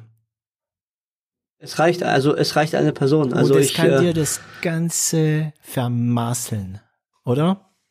Absolut. Also wir haben dann ein Buch gelesen oder gehört als Hörbuch. Ähm, das kann ich jedem empfehlen. Ich habe es tatsächlich jetzt nach fünf Jahren nochmal durchgearbeitet. Mhm. Ähm, das heißt, Dein Wille geschehe. Ähm, das ist äh, jemand, der heißt Stefan Mehrath, der hat das mhm. geschrieben. Das ist ein, so auch ein Unternehmercoach und so weiter. Und das hat damals tatsächlich mein Leben ein bisschen verändert, auch ein bisschen in der in der Art und Weise, wie man Sachen löst, wie man führt. Es ist viel Selbstreflexion dabei. Mhm. Ja, also ein Buch ersetzt nicht das, was in, deinem, in dir drin ist. Das funktioniert nie. Ähm, aber es hat natürlich ein bisschen geholfen, einen Rahmen zu geben. Und äh, da lernst du viel. Also lernst du viel einmal aus aus einfach. Du hast einen Rahmen, der dir irgendwie sagt, okay, das das das und das ist sozusagen passiert.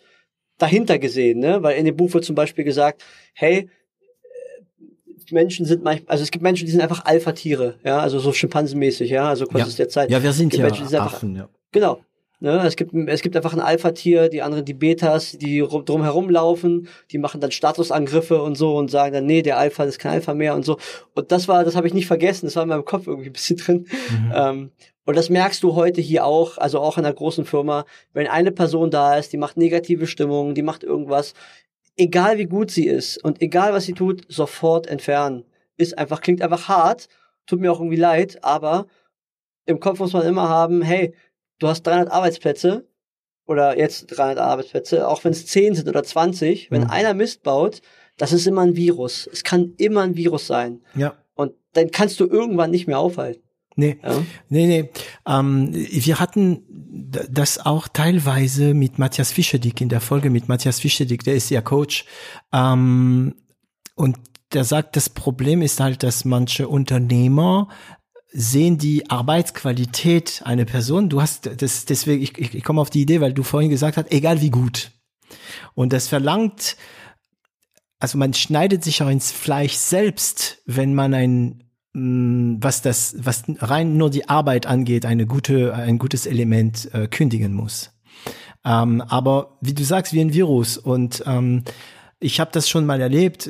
Das reicht. Also wenn es kann natürlich, es kann in jede Firma negative Persönlichkeit geben und die Firma muss damit leben. Man, man kann ja nicht negative äh, Persönlichkeit äh, kündigen, aber die dürfen keine Macht über die anderen erlangen. Ne?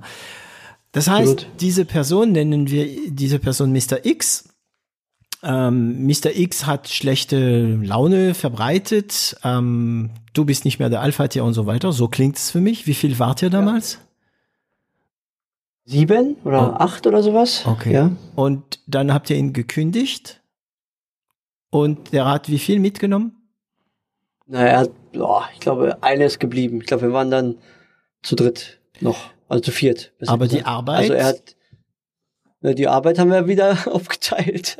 Okay, das heißt, also, wie, äh, weil ich meine, die Arbeit von sieben Personen zu dritt oder viert, ja? das waren harte Zeiten. Kannst du was ein bisschen was darüber erzählen? Also, naja, so wie heute, ja, es ist mein Lieblingsspruch dazu ist immer reinigendes Gewitter. Es gibt immer ein Gewitter, dann regnet es, dann ist alles wieder sauber, so ungefähr, kannst du dir vorstellen. Mhm. Ähm, du kommst natürlich wieder an den Punkt zurück und denkst dir, okay, jetzt muss ich wieder, jetzt habe ich hier weniger Manpower, also muss ich kreativ sein. Wie kann ich Sachen umstellen? Mhm. Wie kann ich Prozesse, um, Prozesse. umändern mhm. und so weiter? Mhm. Da bist du wieder, ne? Mhm. Und dann, ja, ich kann nicht mehr genau sagen, ob es so perfekt funktioniert hat. Das ist schon zu lange her.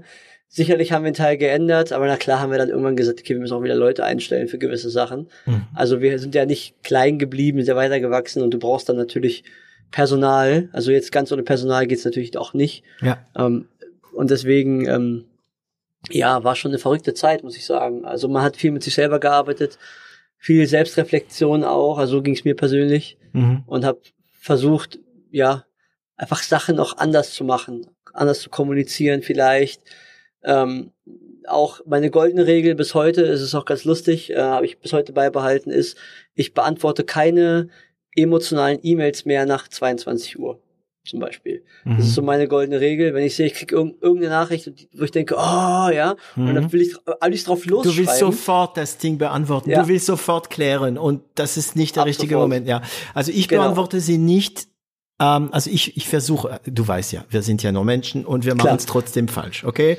Immer wieder fällt man in seine alten Muster. Aber ich versuche, also wenigstens die Fähigkeit zu haben, zu denken, okay, jetzt bin ich emotional. Nein, ich muss es, nein, ich bin jetzt emotional.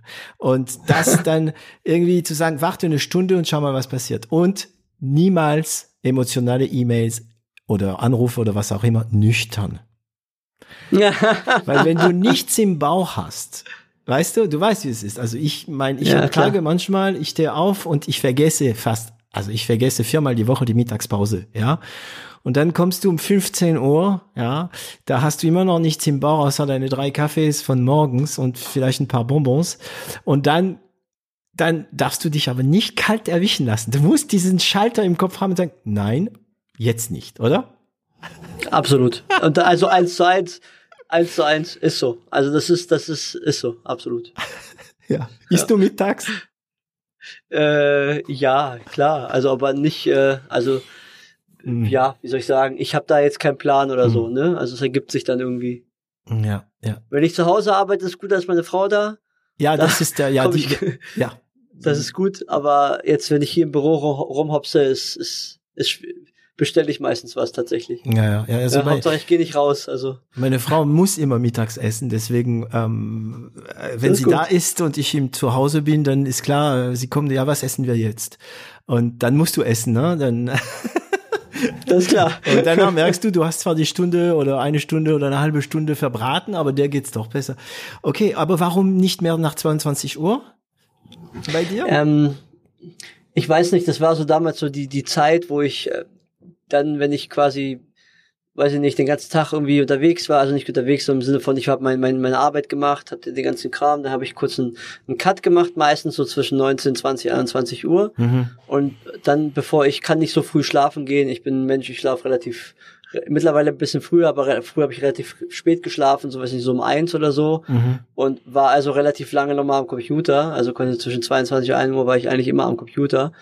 Und ich bin, ich lasse mein Mail-Postfach nicht, nicht dazu und sage, okay, mein, ich habe jetzt ne, Pause so, sondern die Mails guckst, gehen dann ein. Man guckt da rein, ja, aufs Handy. Man guckt da halt mh. rein.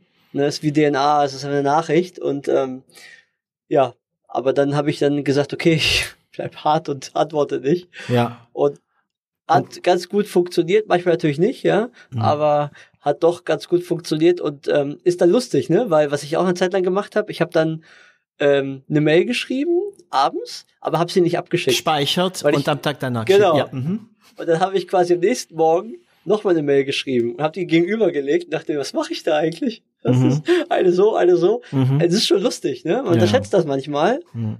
Aber es ist super wichtig, aufzupassen, was man sagt, natürlich, klar. Ja, ja, ja. Meine Oma sagte immer, ähm, äh, der Ton macht der Musik, sagt man das auf Deutsch. Ja, auf Deutsch auch, ja. ja der Ton macht ja. ja, du kannst Sachen sagen, man kann eigentlich alles sagen, aber nicht ähm, nicht immer gleich und nicht mit der gleichen Person. Ähm, ja. Das heißt, nach diesem Team-Austauschsproblem, also diesen Gewitter, wie du es nennst, da hast du, habt ihr das Buch äh, Dein Wille geschehen äh, in die Hand genommen. Das war der Auslöser, ne? Bist du härter ja. geworden? Bist ähm, du härter als früher? Typische Juristenantwort. Ähm, es kommt drauf an. A und B, also wenn es die Juristenantwort ist, dann müsste jetzt irgendein A und ein B kommen. Ne? Stimmt auch wieder. Ähm, ich würde sagen, ich würde sagen, es kommt wirklich sehr stark aufs, aufs Projekt und auf die, auf die Art und Weise an, ähm, wie, was es eigentlich geht. Also ich sag mal so, ähm, ich bin dafür bekannt, so, ich bin halt keiner, der irgendwie so autoritär alle auf, weiß nicht, auf den Kopf haut und sagt, ja, hier Peitsche und so. Mhm. Ähm, sondern ich sag halt, hey, hör mal zu, es gibt eine Deadline, die ist dann in drei Wochen, ja, oder in vier Wochen, dann denkt man so, hoho, vier Wochen, ja, aber dann sage ich halt, ey, du hattest vier Wochen Zeit, was los? Ja. Mhm. Und ich sage halt nicht, ah, eine Woche, ah, noch eine Woche, noch eine Woche, mhm. sondern das heißt, in der Sache bin ich schon ziemlich hart. Und ich glaube, das glaube ich auch ganz gut, dass man dann so dieses so, so ein bisschen, ich bin super nett, ich bin super kollegial, ja, ich bin immer super freundlich zu allen Leuten. Ich finde das super wichtig. Ich ja. könnte nicht in eine Firma kommen und mich hier wie ein Schwein verhalten. Im Gegenteil, versuche mich mit den Leuten immer gut zu stellen, aber wenn ich die Verantwortung habe, muss ich auch in der Sache hart sein können und das macht den Job auch sozusagen aus. Ja, ähm, wir hatten jetzt zum Beispiel ein kleines Thema hier, die Migration zu BC, die ist noch nicht fertig, mhm. ist nicht ganz gut gelaufen. Ähm, und da muss ich mich auch zum Krisenmanager aufschwingen, ja, und sag dann auch, hey, es ist mir egal, ja, ähm, das ist der, das ist der Plan, das ist der Punkt. Und das ist dann auch diese, diese Autorität, die du auch brauchst, ne? Mhm. Also wenn du dann nur der Kumpeltyp bist und weiß ich nicht, du bist immer hahaha, dann nehmen die Leute dich nicht ernst. Mhm. Und bei mir das Gute ist, ich bin ein bisschen älter, ich bin Familienvater, ähm, habe mein sozusagen mein Programm, wie sagt man, ich bin nicht immer, äh, mache nicht jede Party mit oder so, ja. ähm, und ich glaube, die Kombination ist ganz gut. So, und ich glaube, dann kann man auch in der Sache auch hart sein. Mhm. Ja, aber wenn man zu hart ist, auch nicht schön. Also nee. dann unglücklich und dann, ähm, dann bist du unglücklich, die haben. anderen sind unglücklich und da genau. ist eine super schlechte Ambiente. Das ist auch immer die Frage, dass was machst du auch? Ich meine, wenn wenn wenn wenn Deadlines nicht äh, respektiert werden, also ich weiß nicht, du hast von Migration ja. gesprochen, ist bei uns intern immer ein Thema, weil wir so viele Webs machen und die Webs müssen dann migriert werden und du weißt ja, wie es ist, eine Migration kannst ja. du in eine, eine Stunde hinbekommen, aber das kann auch zehn Tage dauern, wenn du wirklich Pech ja. hast, ne? Und ja. ähm, da gibt's aber immer eine Erklärung, warum, warum es nicht genau. geklappt hat. Das habe ich tatsächlich vom Stefan Merath gelernt, also von dem Buch. Ähm, wenn man eigentlich von Anfang an ein Projekt, ich sag mal so, egal wie lange es dauert, ähm, man muss so ein bisschen die, die Mitte finden, eine Deadline, sage ich jetzt mal, zu setzen, die irgendwie realistisch ist, sage ich jetzt mal. Ne? Also wenn ich jetzt sage, ich habe Immigration und es dauert, es dauert, ich sage, da schreibt er jetzt, es dauert zehn Jahre, mhm. ist nicht realistisch. Wenn ich jetzt sage, es dauert sechs Monate, ist das auch nicht realistisch, mhm. sondern dann einigt man sich schon auf eine gute Deadline. Und dann ist es wichtig, und jetzt kommt es drauf an, wie man das kommuniziert. Du musst einfach vorab die Sanktionen, also ich nenne das mal Sanktionen, das sind eigentlich keine Sanktionen, das sind eigentlich Konsequenzen. Ja, was die musst du vorab wenn? schon definiert. Genau, das musst du schon definieren. Du musst dann auch sagen, hey, wenn es ein Projekt ist, wo es um Ziele geht und das Ziel ist eine Migration, dann will ich, um ehrlich zu sagen, gar nicht im Detail wissen, ähm, wie das Ziel erreicht wird. Klar, ich will es wissen und ich stelle die Ressourcen bereit, wenn sie gebraucht werden. Aber ich muss von Anfang an sagen, hey, du packst es nicht. Das sind die Konsequenzen, ja. Und da gibt es ja viele Möglichkeiten und so, ne? Und da kann man auch immer sagen, hey, ähm, weiß ich nicht, Verantwortung war zu groß ja, dann geht man eine Stufe zurück und sagt, okay, dann machst du erstmal keine größeren Projekte mehr, du machst erstmal vielleicht kleinere Aufgaben. Das mhm. ist eigentlich eine gute Sanktion, sage ich, oder eine Konsequenz. Ja, ähm, wenn jemand, weiß ich nicht, im Namen der Firma irgendwelchen Schaden verursacht, ist ja klar, da bist du natürlich anders drauf. Mhm. Aber solange man vorab so eine Tendenz kommuniziert, sagt, hey, guck mal, das ist sozusagen das, was passiert, gibt's auch keine Diskussion. Mhm. Weil klar, Erklärung gibt's immer und ähm, Frage ist halt so, wie gehst du damit um? Ne? Also wo, wo findest du die Mitte und sagst, hey, okay, du hast recht, vielleicht war die Deadline zu sportlich, kann immer passieren, aber schau mal, da hättest du zu mir kommen müssen, hättest sagen müssen, hey, in dem Zeitpunkt hätte ich als, weiß nicht, Teamlead oder was auch immer, als Verantwortungsperson, Projektleiter eingreifen müssen, hätte sagen müssen, hey, so und so. Und das ist so ein Grad, den wird man immer haben, auch in der Praxis, denke ich. Ja, wichtig ist aber zu, wirklich zu versuchen, so mache ich es auch, ich versuche wirklich vorab möglichst einen Rahmen festzulegen und sage, hey, bis da habt ihr Zeit, das ist der Plan. Wenn es nicht funktioniert, müssen wir darüber sprechen, wie machen wir das. Und das ist meistens auch ganz einfach. Also dann, äh, bei Dienstleistern ist es noch einfacher. Du sagst denen halt, hey, wenn ihr das nicht hinbekommt, dann 20% off von der Rechnung, 40% off und so weiter. Genau, bei Kunden das ist es immer sehr easy. einfach. Ja, ja, ja. Das ist total einfach. Ne? Ja, ja, Aber auch bei Mitarbeitern. Ich glaube, da gibt's kein richtig oder falsch oder keine, keine Obergrenze oder so. Das hängt sehr, sehr stark von der Branche, von der Firma, vom Menschen auch ab und so weiter. Mhm. Aber so ein bisschen eingrenzen sollte man schon können, glaube ich. Ja. Daran arbeite ich zum Beispiel sehr stark gerade. Mhm. Ja. Ähm, aber das hast du ja nicht intuitiv gekonnt. Das hast du alles ähm, gelernt. Hm. Also ein bisschen intuitiv ist es schon dabei. Mhm. Also du kannst nicht, glaube ich, also ich glaube, man muss auch, das wird auch so ein bisschen, glaube ich, sollte man nicht unterschätzen, man, Führung kann man auf jeden Fall lernen. Also man kann auf jeden Fall ein Buch lesen und sagen, okay, so mache ich das. Aber dein Stil kannst Person du nur intuitiv haben. Genau, das wollte ich sagen. So mhm. dieses so, willst du Macht an dich reißen? Willst du irgendwie sagen, ich, also Macht klingt immer so hart, aber es ist einfach ne, ja. eine Autorität. Willst du das machen? Ich zum Beispiel, es gibt so eine lustige Geschichte ähm, von mir. Ähm, ich wollte in der Grundschule, wollte ich immer Zirkusdirektor sein, ja. Wenn irgendwie Fasching war oder sonst irgendwas, mhm. hat meine Mutter mir neulich erzählt, es war ganz lustig, da meinte sie, du bist irgendwie zur Lehrerin gegangen, ich weiß das nicht, nicht mehr, aber hab gesagt, ja, wenn die hier alle Tiere sein wollen, dann bin ich jetzt der Zirkusdirektor mhm. ähm, und, und kümmere mich hier um die, um, um alles, so nach dem Motto, so. Mhm. Und dann denke ich so, guck mal, ja, vielleicht damals wollte ich es auch schon und das hast du dann so ein bisschen intuitiv drin. Also man macht viel intuitiv auch richtig, ja. man macht aber vieles intuitiv auch falsch. Also was ich richtig gemacht habe oder mache, ähm, war immer das Thema Kommunikation, Emotionen transportieren und so weiter. Das war, war glaube ich, ganz gut.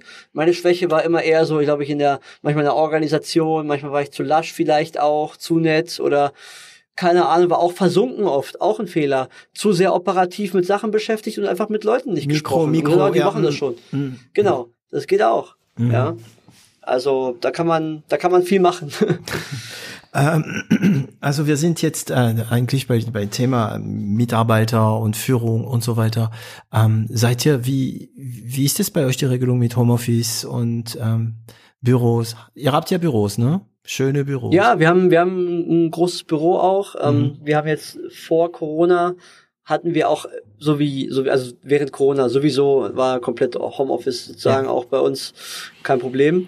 Ähm, davor auch extrem liberale Regelungen. Also ich bin halt ein Mensch, ich teile meine Zeit so auf, so dass ich auch meinen Sohn sehen kann und so. Familie ist mir übertrieben wichtig, wo ich sage, nee, ich kann natürlich auch hier im Büro sitzen und hier bis abends, aber ich will meinen Sohn sehen, wenn mhm. ich zumindest da am Computer sitze, weil ich was machen muss und sehe ihn und er kann mir was sagen, das ist mir extrem wichtig und so, dass ich auch manchmal später kommen kann, wenn irgendwas ist oder so. Und das will ich versuchen, auch den Leuten so ein bisschen weiterzugeben, weil ich will nicht, dass Leute sagen, ah, guck mal, der Typ kommt um 10, mhm. ja, äh, was ist denn los? Weil die meisten Leute sehen nicht, dass du noch nachts arbeitest oder was auch immer. Und so sage ich halt, gut, wenn ich das mir die Freiheit gebe, gebe ich es auch den Leuten. Und deswegen Homeoffice bin ich eigentlich super liberal oder alle von uns. Ähm, ja, wichtig ist immer, die Deadlines einzuhalten, auch erreichbar zu sein. Man muss das Gefühl haben, es ist eine Vertrauenssache. Mhm. Also wir haben einen sehr hohen Vertrauensbonus hier. Ähm, ja, und wenn wir merken, man merkt auch relativ schnell, funktioniert oder funktioniert nicht. Bei wem meinst du, es funktioniert und bei wem nicht?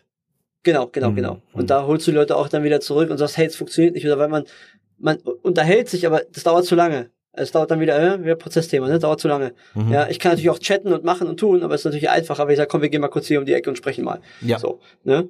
Und das, das, äh, das persönliche Gespräch, finde ich, wird man nie ersetzen können. Persönlich ist ja. immer persönlich. Ja, ja, ja. Besonders wenn es mehr als zwei sind.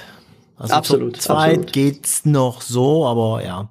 Ähm, das heißt, habt ihr eine Produktion, also so, oder, oder wird bei euch alles outsourced?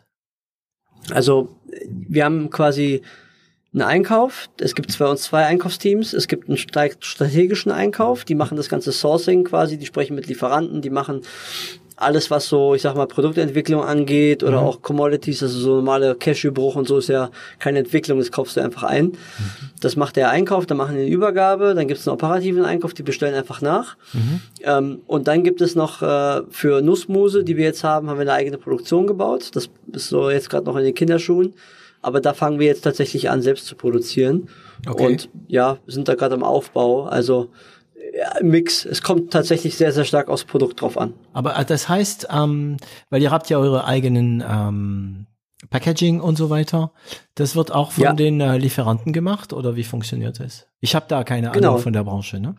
Nein, gar kein Problem. Also was wir anders machen, das ist so auch wieder Coro DNA. Mhm. Wir versuchen eben nicht auf die Verpackung zu optimieren oder eben auf den, ich sage jetzt mal, auf den Großhändler oder was auch immer, weil du hast natürlich, wenn du jetzt zum Beispiel im DM bist oder sowas oder in irgendeinem Retailer, egal welchen, hast du natürlich eine begrenzte Lagerfläche. Die Leute müssen irgendwie vorbeilaufen, du siehst, es gibt irgendwie auffällig, ach, was ist denn das? Und dann nehme ich das so.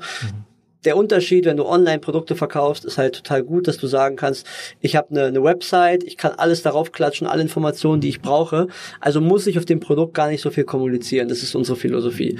Und deswegen sagen wir, okay, äh, wenn ich jetzt zu einem Lieferanten gehe und es ist ein Lieferant, der sitzt beispielsweise in Burkina Faso und der liefert jetzt Mangos. Mangos Äh, wollte ich so- gerade sagen, ja. Burkina Genau. ist sofort Mangos, ja, ja. Burkina ist Mango, ne?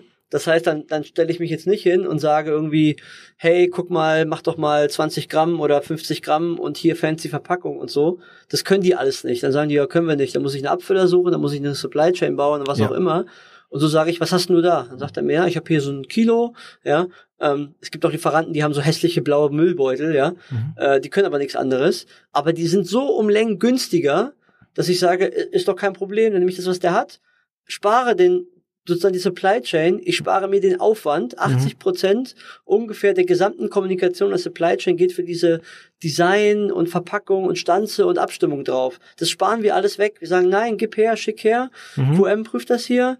Ähm, also QM muss natürlich auch sehr, sehr stark sein. Wir haben ein starkes QM, die natürlich prüfen und die ganzen Sachen. Ja. Aber Also Quality Management, äh, ne? Meinst du? ja, genau, Mhm. genau. Und äh, ja, und dann hast du natürlich den Vorteil. Und das, das machen wir anders. Wir sagen halt, okay, es muss überall auf der Welt irgendwie möglich sein. Und das Label ist einfach Standard A7. Ja, das heißt, das kann irgendein, ich sag mal, kleinerer Bauer mit einem Thermotransferdrucker drucken. Mhm. Und sagen wir, passt, schick her. Ja. Und das macht es aus, glaube ich. Und das ist so diese Flexibilität. Also die Okay. Pira, Pira sagt immer, das ist Pirans Lieblingssatz, äh, Flexibilität in der Verpackungsart und Größe. Das Ah. ist das, was Coro ausmacht. Ja. Ähm, und was macht ihr aus den blauen, diese ein Kilo blauen Tüten? Gar nichts. Das ist das Gute. Die kommen, wir bestellen die, die kommen hierher, Mhm. werden auf einer Palette geliefert, dann bestellt die ein Kunde und dann kriegt er die so. Weil, äh, also, ich, Also in eurem bestellst- Shop sieht, das ist interessant, weil in eurem Shop sieht alles so irgendwie, ähm, ah nee, Gleich aus. die gebrannt, es gibt ja gebrannte warte. Mandeln, ein Kilo, die sind in diesen blauen Dingen, Genau. weißt du die da? Genau, die meinte ich, genau, die wollte ich gerade Ja, geil, das sieht trotzdem aber gut aus. Okay, also für die, die, die uns jetzt hören, es gibt diese gebrannte Mandel, ein Kilo. Ich suche gerade die ganze Zeit diese blaue Ja, ich schaue gerade auch. Ja. Genau. Und ähm, ja, und also du sagst ja, das Wichtigste ist natürlich das Quality Management und dafür kann ja die Marke selbst sorgen, dass die Leute Vertrauen haben und sagen, ja, okay, die Packung Absolut. sieht komisch aus, aber ich weiß, von Coro kommt ähm, gebrannte Genau. Oh, jetzt habe ich, ach, jetzt habe ich äh, Genau, ge- gebrannte Wasser, Mandel im, musst du Wasser schauen. im Mund läuft jetzt gerade bei mir, weil ich Mandeln, Cool. ich stehe voll auf gebrannte Mandeln. Ähm, ich kenne nämlich den Mandelkönig aus Stuttgart privat. Ach echt, ja? Ja, ja, also der, ähm, der Klaus, die haben, weißt du, sehr traditionelle Firma, Schausteller und der, der brennt, aber der Chef brennt ja immer noch seine Mandel selbst. Sehr, sehr gut. Krass. Ähm, okay, jetzt verstehe ich das. Wie hast du das gesagt nochmal? Der Spruch, Flexibilität in?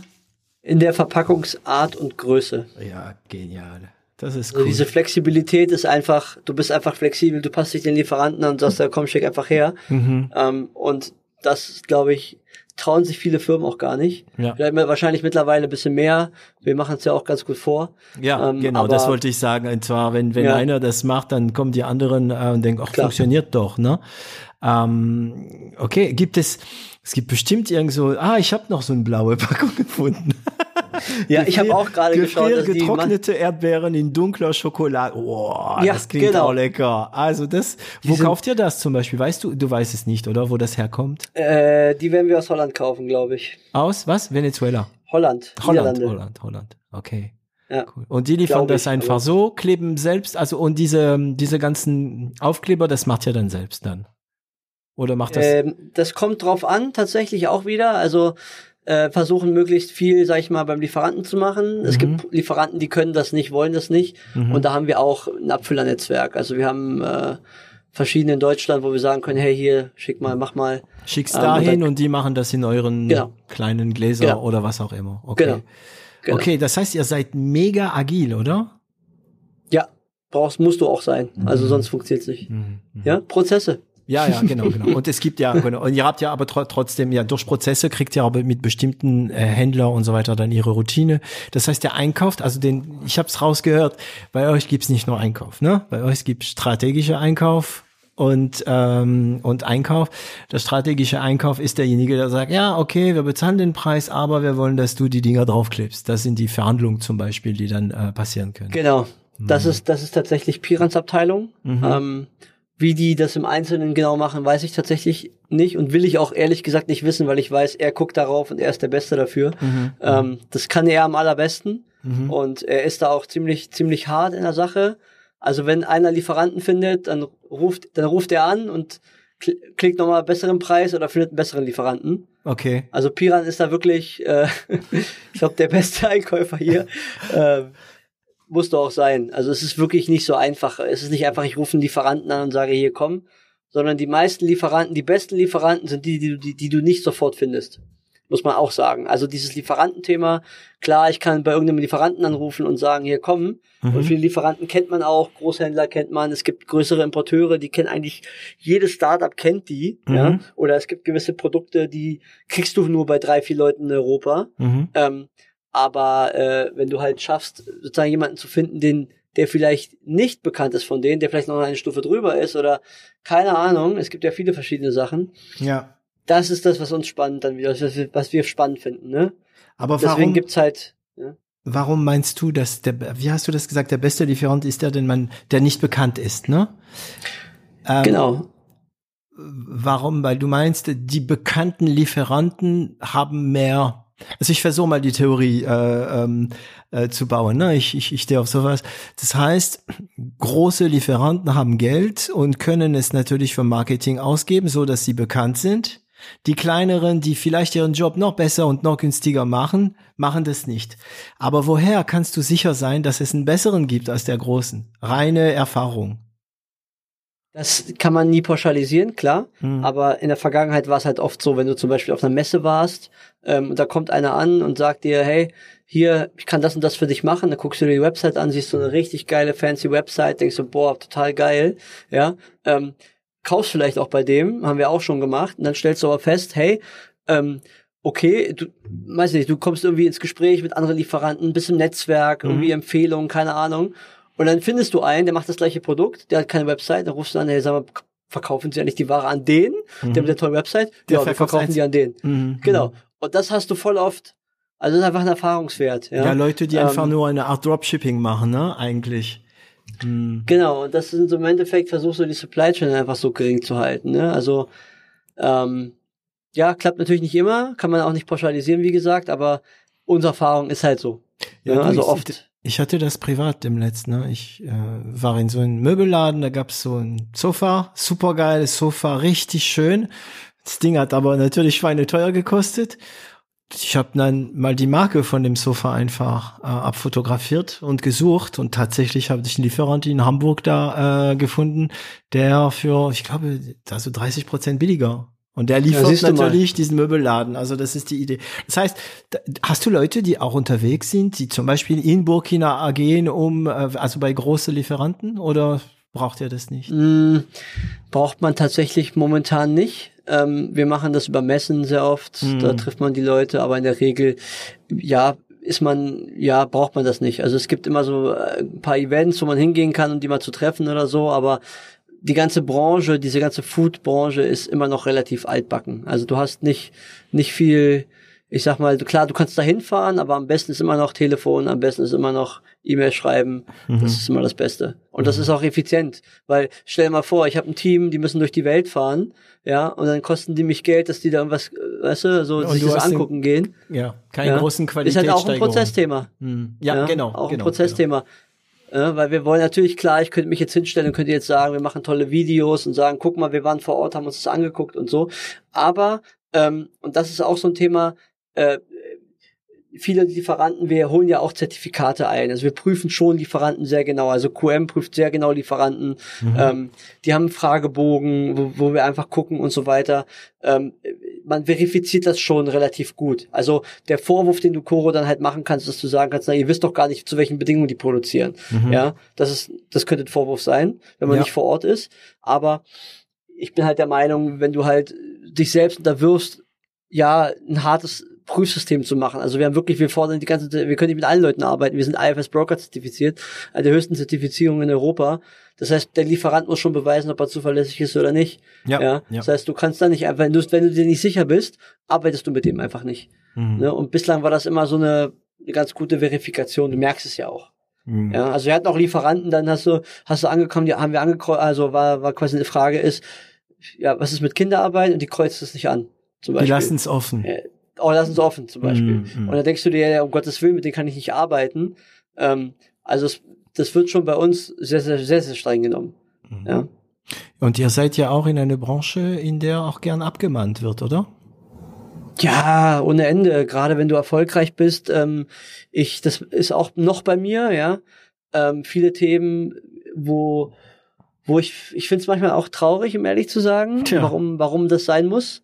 Ich, ich kann es nie nachvollziehen. Ich, ich denke mir halt, hey, wenn du besser sein willst als der bestehende Anbieter, dann überleg dir was, wie du sein kannst, aber irgendwie äh, auf, auf einer wirtschaftlichen, schlauen Ebene, mach günstigere Preise, mach bessere Prozesse, mach, mhm. keine Ahnung, finde was Neues, aber dann so abmahnen, ähm, oder wir hatten neulich mal, hat uns irgendeiner angeschwärzt und dann kam irgendwas von einem belgischen Labor, ja, wegen irgendeiner, ich weiß gar nicht mehr, was das für ein Produkt war, wegen irgendeinem Produkt, keine mhm. Ahnung. Ja. Ja. Ähm, wo ich mir dachte, come on, ne? Da war hier das Ordnungsamt hier und so. Echt? Im Büro und dachte, ja. Eine, also nur jemand, der gesprochen hat im Grunde genommen oder der euch angezogen. Ja, die haben dann gesagt, guckt euch die mal an, die machen das und das nicht richtig, entspricht nicht den, den Regeln, ich weiß nicht, was das war. Mhm. Ja. Und dann hat sich, hat sich herausgestellt, dass es einfach in Deutschland eine andere Verordnung gibt, die ein bisschen strenger ist als die EU-Verordnung. Okay. Ja. So, und das haben wir nicht befolgt. So. Okay. Ne? Und das sind so Themen, also was ich damit sagen will, äh, die Leute gehen schon sehr, sehr tief rein. Also wenn es eine reine Abmahnung ist und du hast AGBs irgendwas falsch gemacht und so, gut, okay. Ja. Finde ich auch grenzwertig, aber okay. Ja. Mhm. Ähm, aber sowas ist wirklich Vorsatz. Ja, klar. Ja, ich meine, ich verstehe das auch, wenn ich jetzt, wenn ich jetzt im Shop reinschreiben würde, das und das Produkt halt Krebs, das geht absolut nicht. Katastrophe. Ja. ja. Nachvollziehbar. Ja. Für alle Menschen auch nachvollziehbar, muss man die, muss man auch schützen und so. Ver verstehe ich. Aber sowas ist für mich Vorsatz, ist Böswilligkeit. Ja, und das finde ich immer schade. Ja, das ähm, jeder, der einen Shop hat, ähm, kennt die Problematik. Ähm, habt ihr, wie oft habt ihr Mahnungen? Wird oft gemahnt? Also nein, nein, nein, nein, nein. Also wir haben da am Anfang war vielleicht ein paar, aber wir haben oft, wir haben oft, also das Gute ist, wir sind da mittlerweile Strukturen, auch Health Claims ist so ein Thema immer, ne? Was, was, was kommunizierst du? Mhm. Wir kommunizieren meistens weniger, als wir sozusagen kommunizieren dürfen, um kein, kein Risiko einzugehen. Was relativ oft kommt, ist Datenschutz in letzter Zeit. Mhm. Ähm, also nicht Datenschutzverstöße, sondern Leute stellen einfach Anfragen, irgendwie Auskunftsersuchen und so, wo ich denke, okay, wir hatten Zeit, jetzt eine Auskunftsersuchen zu stellen. Mhm. Ja, also das sind meistens so Datenschutzthemen, wo ich denke, okay, vielleicht wollen die irgendwas von uns. Ja, ja. Ähm, und da sind die Abmahnungen so schwierig. Ja? Es ist schwer abzumahnen. Also man, ich glaube, also ich will mich jetzt nicht so weit aus dem Fenster lehnen, aber ich glaube, mit Datenschutz ist nicht so einfach zu mahnen. Du kannst nicht einfach wie früher sofort abmahnen, Anwalts ähm, Kosten gelten lassen und so weiter. Ne? Das hat sich ein bisschen geändert, in ja. also in positive für Unternehmen. Ne? Absolut.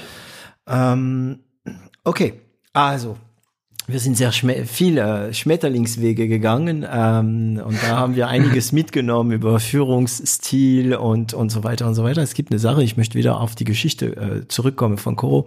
Ja. Ähm, also ihr habt, ihr seid umgestiegen von diesen ähm, Waschmitteltabs auf auf Nüsse, eigentlich ursprünglich eine Idee deiner Frau, ne? Also genau. Und ähm, dann kam ähm, ASCII. Piran, da kam, äh, da kam Piran dazu. Ähm, und dann Piran kam mit der Idee, ähm, wie heißt es, Affiliates und Influencer. Ähm, nee, äh, Influencer nicht, Influencer haben wir schon gemacht. Das war so gemacht? eher so Robert, ja genau. Okay, und ähm, also ist dann ins Geschäft mit eingestiegen, hat, sagen wir mal, ähm, die Anteile von, von Robert gekauft, war dann ja. dich, sagen wir mal, in der Firma, wart ja dann Auge, äh, Auge vor Auge. Ähm, wie ging's weiter? Also der Umsatz ist gestiegen, peu à peu. Und also ja. Also wir haben ja waren glaube ich eine der ersten Firmen, die auch Influencer Marketing quasi Deutschland monetarisiert hat, in dem mhm. Sinne, dass wir einfach einfach allen Leuten irgendwie ja einfach Warenpakete geschickt haben. Also wir haben irgendwie mal mit ein paar Fitness-Influencern angefangen, okay. haben dann einfach Ware geschickt, dann haben wir gemerkt, okay, der Umsatz geht hoch und bleibt auch nachhaltig hoch, weil das eine mhm. relevante Empfehlung war. Rekurrent. So. Und, mhm. Genau, dann haben wir gesagt, gut, wir gehen da voll rein, bauen das aus, haben eine riesen Influencer-Abteilung aufgebaut. Ähm, uns war komplett egal, quasi, ob das jetzt Comedy ist oder ob das jetzt irgendwas anderes ja. ist. Eure Produkte kann jeder eigentlich. Ähm, genau, ja. mhm. Absolut. Für uns war nur entscheidend, wie sind die Leute drauf, plus ähm, sozusagen wird Koro erwähnt. Also wirklich, was macht Koro anders und so, äh, spricht darüber. Es war so unser, unsere Maßgabe. Das haben wir einfach größer gemacht, sprich, wir sind voll in diese Nische Influencer und äh, Produkte reingegangen, haben das vergrößert ja, dann haben wir irgendwann eine Finanzierungsrunde gemacht, nochmal. Ähm, und genau. dann gesagt, gut, wir finden jetzt einfach, machen das noch größer, ja, war die Idee, noch mehr Produkte. Das heißt, ihr seid rausgegangen. Das heißt, seit dem Seed gab es keine neue Investitionen, ne? Doch, es gab, ja, es gab diese, diese rein, rein meine Investoren, diese Seed-Phasen der Angels, dann gab es den Dr. Georg Kofler quasi mit seiner Social Chain Group. Die haben wir hier investiert. Ähm, Wie viel? weißt du das? Ich weiß, dass dein, das ist ja 400.000. 450.000. Okay. Nee, 750.000. Das war in 2016. Mhm. Ähm, genau, und ja, genau, und das haben wir, haben wir damit gearbeitet und so. Dann gab es noch so ein paar kleine Runden, ja, ähm, mit, ihm zusammen. Mhm. Genau, und dann haben wir noch mal eine größere VC-Runde gemacht. Genau, also das mit ihm habt ihr so ein paar Bridge gemacht wahrscheinlich nach der 400, genau, genau, genau. Ähm, 475. Ich weiß gar nicht, wie hoch. Mhm. Ja, ja, genau, also, war, ja, genau, das ist also, ja nicht dein Bereich, ne? Ähm, bei euch. Nein, also initial war es mein Bereich, mit den sozusagen ihn reinzuholen, aber danach ich ich habe das alles nicht mehr im Kopf tatsächlich. Hm, ja, ja. wirklich nicht. Also okay. Und ähm, dann kam die Geschichte mit ähm, 10 Millionen, die doch 50 wurden. ja, ja, ja. Also wir haben halt überlegt, okay, was machen wir jetzt? Wir wollen mhm. irgendwie was Neues machen. Mal gucken. Vielleicht können wir irgendwie ein paar, paar einfach nochmal ein Outreach machen. Mhm. Ähm, Damit weil, ihr ein bisschen Sicherheit habt. Also Outreach heißt, ähm, dass der Unternehmer auch etwas bekommt, ne? Also genau, der Punkt ist halt einfach immer der, es ist ja klar, überall, wo ich sozusagen bin, ähm, ob es im Einkauf ist, ob es Marketing ist, ob es irgendwie, egal was ich tue, Dienstleister, Gewerbe, keine Ahnung, ähm, Angebot und Nachfrage. Also mhm. es ist ja klar, wenn ich mit anderen Investoren spreche und die zahlen mir eine Bewertung, die höher ist als die, mir der Kofler zahlt, mal ganz unverblümt gesprochen, ja, dann gehe ich zum Kofler und sage, guck mal, was die bereit sind, mir zu zahlen, so mhm. nach dem Motto. Und so ungefähr, ganz einfaches Prinzip, das haben wir auch gemacht, haben alle möglichen Leute angeschrieben und ja, so haben wir, haben wir ein Gespräch gefunden mit den, mit den VCs, denen wir heute sprechen oder heute, die jetzt bei uns investiert sind hat ganz gut funktioniert und die haben gesagt, naja, wir glauben an eure Vision, wir glauben an dem, was sozusagen, an das, was ihr sozusagen machen wollt, an diese, diese Mission, die ihr habt als Team, Management-Team und haben dann einfach investiert, ne? Und so ist es gekommen. Haben dann einfach investiert. ja, aber so war es tatsächlich. Also ja, mhm. wirklich. Also es war, es klar, es ist natürlich ein Prozess, der natürlich dauert, ist klar. Aber diese, diese, diese Pitches, diese Gespräche, die haben die uns auch im Nachhinein gesagt, so, hey, ihr seid ein starkes und komplementäres Gründerteam. Jeder von euch ist irgendwie anders, so, und das ist, das zeichnet euch aus. Und daran glauben wir. Und ähm, das war ganz cool, weil klar, jetzt hast du zum ersten Mal relevant Geld bei äh, einer Firma ähm, und kannst halt irgendwie sagen, ich mache jetzt nicht nur Influencer-Marketing, ich kann ein bisschen spielen, ein bisschen gucken, ein bisschen testen und vielleicht mal nicht so effizient in den Prozessen sein und mal in Kauf nehmen. Mhm. Ähm, und da sind wir gerade. Und ich glaube, ich glaube, das ist jetzt einfach ein neues Kapitel für die Firma, ne? Mal mhm. gucken. Das heißt, wann war, ähm, also genau, ich habe was gelesen. Erstmal war die Rede, dass ihr 10 Millionen Investitionen bekommt und ihr habt es nicht angenommen. Ist das so? Nee, 10 Millionen haben wir nicht angenommen. Mhm. Nee. Nee. Also das, was in den Medien steht, das ja, ist genau, da, so eine, da muss man, deswegen frage ich nach. Aber ja, jetzt, nee, der letzte Runde so war wie viel? Ne, das war halt das, was in den Medien steht, dieses, dieses äh, mit den VCs und diese sozusagen, ähm, ich, tatsächlich weiß ich die Zahl nicht genau. Also so 10 Millionen sind schon in die Firma gekommen, so ungefähr. Bitte? Ja. Nochmal? sind so ungefähr 10 Millionen sind schon in die Firma gekommen. Okay. Das heißt, da kommt Geld rein. Du hast gesagt, relevant viel Geld. Aber für dich muss das komisch sein, weil du ja mehr jemand der Prozesse und so wenig, äh, also nicht so viel Geld verbrennen. Aber Investoren, nach meiner Erfahrung, erwarten schon, dass du ein Burning Rate hast, dass du Money verbrennst und Sachen probierst. Absolut, also dafür bin ich ja auch nicht alleine hier, dafür gibt's ja auch noch Florian sozusagen. Florian der weiß, so, der, der weiß wie man schwenkert, ne? Florian schwenkert. Ja, genau. Also Florian weiß, wie man Geld verbrennt. nein, nein, Quatsch. Weiß er auch bestimmt, aber nein, also wie man sinnvoll natürlich einsetzt, ist klar. Also ich meine, ähm, das ist ja die Teamleistung, die wir hier machen. Florian ist halt auch der, der Coro so ausrichtet, dass es auch eine sinnvolle Marke ist, hat diesen, diesen Markengedanken mitgebracht. Ich meine, Piran und ich kommen ja aus dieser Discounter-Denke. Mhm. Ist auch vielleicht ein Thema. Wir sind eigentlich kein Discounter. In dem Sinne, eigentlich sind wir eine Marke, ja, mhm. und so sehen wir uns auch als Marke mittlerweile. Und das bringt er so ein bisschen mit und verkörpert das auch. Das heißt, er guckt halt, wo wir das Geld sinnvoll einsetzen. Und ich bin halt der Gegenpart und gucke halt, dass ich sage, okay, gut, wo wir Sachen irgendwie ein, äh, einsparen können, sparen wir sie trotzdem ein. Ähm, weil es kommen ja auch schlechte Zeiten. Es kommen ja auch Zeiten, wo du sagst, ich weiß nicht, ich kann vielleicht nicht so krass burnen und so. Und es war immer Koro, äh, ja, ich sag mal, Koro, Koro DNA, mhm. dass wir versuchen immer möglichst auch viele Kunden zu behalten. Klar, wir haben eine Stammkundenquote von 50 Prozent ungefähr. Ja. Ähm, das heißt, du kannst halt schnell profitabel drehen. Ich habe halt keine Angst, ich muss nicht Angst haben, dass ich dann pleite gehe, weil meine Marge zu klein ist oder weil ich, keine Ahnung, zu viele Kosten habe oder so. Ja. Und das brauchst du immer, das brauchst du immer. Ja, wobei, äh, das ist ja, es ist wirklich, also bei dir nach dem, was du uns von deiner Mentalität äh, gezeigt hast. Ne? Du sagst das Wort Discounter, Sparen, Prozessoptimierer. Ähm, war das auf einmal anders? Hat sich das komisch gefühlt? Weil manchmal muss man wirklich Sachen probieren, ins, einfach ins in, in den Himmel schießen, ohne zu wissen, ob es funktionieren wird, irgendwelche Methoden. Ja. Gab es Diskussionen? Also ja, ich sag mal so, im kleinen Stil haben wir das damals ja auch gemacht. Also okay. wir haben ja auch damals gesagt, äh, keine Ahnung, hey, wollen wir wirklich diesen Influencer buchen? Das sind 2000 Euro pro Monat und auch zwölf Monate La Vertragslaufzeit. Und dann haben wir gesagt, oh Gott, das sind ja 24.000 Euro. Wenn das Ding Boah. nicht funktioniert, dann, haben wir ein Riesenproblem. So, und die Firma war damals da nicht so aufgestellt. Also so eine Entscheidung haben wir damals auch schon getroffen. Es ist natürlich jetzt eine komplett andere Größenordnung und komplett vielleicht noch, noch theoretisch noch äh, unsicherer, weil es ein Kanal ist, den man nicht kennt. Ja. Aber klar, es fühlt sich natürlich schon komisch an.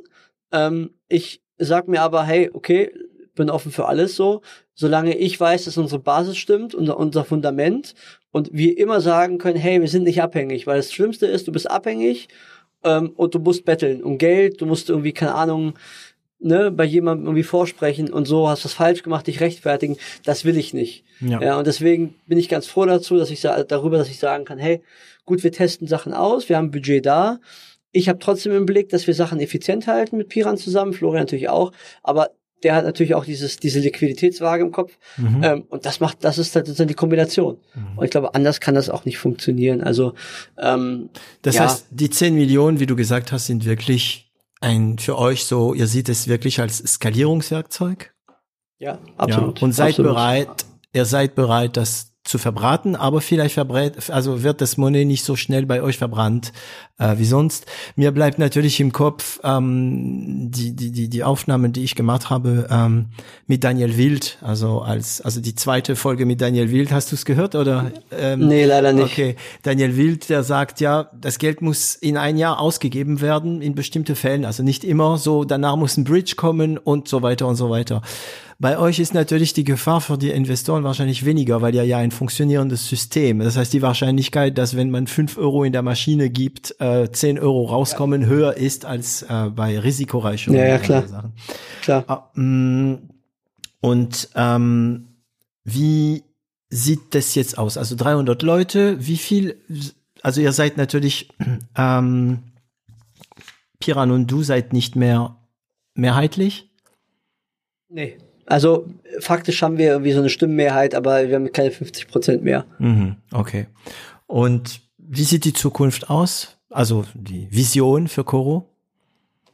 Mm, also wir haben viel vor, muss man sagen. Wir wollen viel probieren. Ähm, Vision sieht so aus, wir versuchen natürlich die, die Produktsortimente, also das Produktsortiment zu vergrößern. Wir haben jetzt angefangen, eine kleine Non-Food-Sparte aufzubauen, da Aha. wo Sinn macht. Doch wieder Ja, also- Waschmitteltabs. Vielleicht, vielleicht, vielleicht, Back to the roots. Ähm, mal gucken. Das wird den Investoren vielleicht nicht gefallen, deswegen mal schauen. Ja. Nein, aber äh, nein, also nein, nein, Spaß. Also wie gesagt, was wir machen ist, wie gesagt, eine kleine Zubehörsparte da, wo es Sinn macht. Also wir wollen natürlich, wir sind natürlich eine Lebensmittelmarke im Kern, Mhm. sozusagen jetzt eine Lebensmittelfirma ähm, und da ist auch ein Riesenpotenzial, das auszubauen. Ähm, bisschen Non-Food meine ich jetzt mit Rei- Reiskocher zum Beispiel Mhm. oder solche Sachen, Mixer, alles was so Food ergänzt, da werden wir tiefer reingehen. Ähm, ja, Sortiment muss natürlich größer werden und dann gucken wir mal, dass wir noch expandieren können. Europa haben wir ja schon mal größtenteils abgedeckt. USA ist noch ein spannender Markt, aber USA ist super schwierig. Ja. Ähm, solche Sachen wollen wir noch machen. Ansonsten probieren wir auch viel aus. Hast du vielleicht auch gesehen. Wir haben äh, Café hier jetzt aufgemacht in Berlin. Wir haben äh, einen Eisladen aufgemacht in Berlin. Ähm, also wir probieren auch solche verrückten Sachen mal aus. Läuft es? Also wir, ja, ja, Ja. also Café hat jetzt gerade aufgemacht. Er ist jetzt vor, ich glaube, einer Woche. Mhm. Ist ganz gut angelaufen. Äh, Eis gibt's ja schon ein bisschen länger, äh, läuft auch ganz gut. Jetzt gucken wir halt, dass wir daraus mal ein Franchise machen. Wir wollen daraus ein Franchise-System machen. Mhm. Ähm, viele Pläne da. Ja, muss man halt gucken. Sagst ne? du einfach so, ne? Das ist immer sehr interessant. Ich finde, bei dir muss man immer total aufpassen, was du sagst, weil da kommt so ganz normal so, ja, und wir wollen mal ein Franchise machen. Moment. Also gut, die Zeit ist leider äh, begrenzt, ähm, aber das finde ich irgendwie cool. Das heißt, okay, also ihr habt nicht nur ein Café und einen Eisdeal gemacht, ihr habt die erste Meilenstein für eine mögliche Fran Franchise gesetzt. genau, okay. genau. Und natürlich, Ja. Da sind wir wieder. Franchise ist Prozess. Ja, ah, es ist alles ein reiner Prozess. Es ist alles genau. wirklich nichts anderes. Also wir sind halt alle äh, im gesamten Management-Team, wir sind alles Prozessfreaks. Also Ja. jeder von uns ist Prozessfreak. Es funktioniert nicht. Jetzt versuchen wir noch Mitarbeiterfreaks zu werden, in dem Sinne, dass wir quasi Leute auch noch besser führen können und so. Mhm. Aber du brauchst einfach eine gute Struktur. Alles andere funktioniert nicht. Ja. Ja. Und Kunden, das ist wiederum Kunden und eine gute Ja. Struktur, ja, ja. und eine gute Struktur. ja, ja. So ist es. Cool. Ähm, ich weiß, dass, ähm, dass du ähm, jemand bist, der das Thema für, also das, das, das Thema Wiederaufstehen, ähm, Ausdauer für sich sehr verarbeitet hat. Und da wir jetzt ähm, am Ende von dieser Folge äh, kommen, fände ich es gar nicht schlecht, wenn wir das ein bisschen anschneiden würden. Ähm, du bist schon gefallen? Was meinst du Du im meinst Sinne von früher also, ich mal- geschäftlich oder so? Also Nein, noch nein, nicht. nein. Achso, Nein, noch noch nicht. Entschuldigung. Also paar Mal, Mea paar Mal culpa. dran. Also, nein, also paar Mal, also Koro wäre schon paar Mal echt, sag ich mal, kaputt gegangen. Mhm. Also ich war schon ein paar Mal sehr, sehr scharf dran. Mhm. Mhm. Als du alleine war oder schon auch mit Piran? Ne, Also, Also, als du mit Robert war oder äh, mit Einmal Piran? mit Robert, ähm, mit Piran. Nee, da, da, nee, nee, das, Mhm. das hätten wir auch hinbekommen und so, aber es war natürlich, also, äh, es war immer, es war eins am An- gerade am Anfang war es relativ hart. Also diese ganze Situation, wo es noch unsicher war, so die Mhm. ersten ein, zwei, drei Jahre waren relativ schwierig. Da war Piran schon da, aber da hatten wir trotzdem noch viele Schulden, mussten gucken. Also bis 2016 war es eigentlich relativ schwierig, Okay. muss man sagen. Wann kam die GmbH? Koffer kam. 2000, Ende 2013. Okay, okay. Aber da hat sich Also schon die ersten drei Jahre. Okay. ähm, genau. Und da gab's Phasen, das war richtig hart. Und hast du gezweifelt? Ähm, werde ich oft gefragt tatsächlich. Mhm. Und ähm, ich habe sehr oft drüber nachgedacht. Es gab so ein, zwei Situationen, ähm, gerade wo es um Waschmittel und so ging. Mhm. Da dachte ich mir, was mache ich hier eigentlich? Ich äh, Jura studiert und so, jetzt mache ich hier so einen Scheiß und so und setz mich hier hin und mache hier irgendwie wie Waschmittel, habe ich jetzt dafür mein Studium weggeschmissen. Also was- wie, wie blöd bin ich eigentlich für Ebay-Handel und so, ja. ähm, so, das war oft drin in meinem Kopf, ein paar Mal. Ähm, aber keine Ahnung, auf der anderen Seite habe ich mir dann gedacht, naja, guck mal, ähm, irgendwie funktioniert's ja doch und irgendwie kriegen wir das doch hin und ich habe keine andere Wahl. Ich kann nicht irgendwo arbeiten. Ich bin nicht der Typ dafür, der irgendwie Angestellter ist. Ähm, so, ich kann das nicht. Ich habe mal Sushi ausgeliefert. Das war die schlimmste Erfahrung meines Lebens. Ähm, und ich dachte, ich will nie wieder zurück in solche Sachen. Ich will nicht jemanden, der mir sagt, hey, haben Sie hier schon gestempelt und sonst irgendwas. Mhm. Ähm, so, alles, jeder entscheidet für sich selbst. Alles gut, ich will ja. das gar nicht schlecht machen, ja, nicht falsch verstehen, aber ähm, für mich war das ganz schlimm. So, einfach ganz schlimm, so dass ich gesagt habe, egal, egal was kommt, egal ob ich kein Geld habe, ob ich wenig Geld habe, viel Geld habe, darum ging es mir gar nicht. Ich wollte einfach frei sein, einfach glücklich sein. Ja. Und es war einfach schön zu sagen, ich sitze da weiß ich nicht, auf dem Sofa von meiner Freundin. Es gab so, wir hatten so ein grünes Sofa hm. damals, man war noch meine Freundin. Dieses grüne Sofa, ich habe das vor ein paar Jahren mal wieder gesehen. Nicht dieses Sofa, sondern ein ähnliches Sofa. Und dachte mir, oh Gott, dieses Sofa ist wieder da. Das war voll, weil da, auf diesem Sofa hatte ich immer diese verrückten Gedanken manchmal. Also, äh, Hast du es gekauft wieder dann? Nein, ich, ich habe überlegt, es zu kaufen, aber ich habe es nicht gekauft. Aber ja, klar, also die erste Phase habe ich schon ziemlich gezweifelt, klar. Aber für mich war immer so, hey, das überwiegt und mhm. ich ziehe das durch, weil ich bin kein Mensch, ich gebe nicht auf. Mhm. Habe ich nie gemacht und ich erst wenn sozusagen mich irgendwas anderes stoppt, dann stoppe ich auch mhm. sozusagen. Aber ich finde, für mich nie in Frage. Ich, ich finde manchmal aufgeben kostet zu viel Energie. Absolut. Finde ich auch genau richtig. Man muss es nur wissen, dass es zu viel Energie kostet, aufzugeben. Also nicht die gleiche richtig. Energie, aber nicht, also ja, eine Energie, die man mehr braucht. Hm. Okay, äh, Costa, ähm, super, ja, ich glaube, wir sind jetzt ja, ja schon länger zusammen. Ähm, wir sind eine gute Runde um die ganze Geschichte gefahren. Ähm, ich stelle dir eine Standardfrage zu Ende.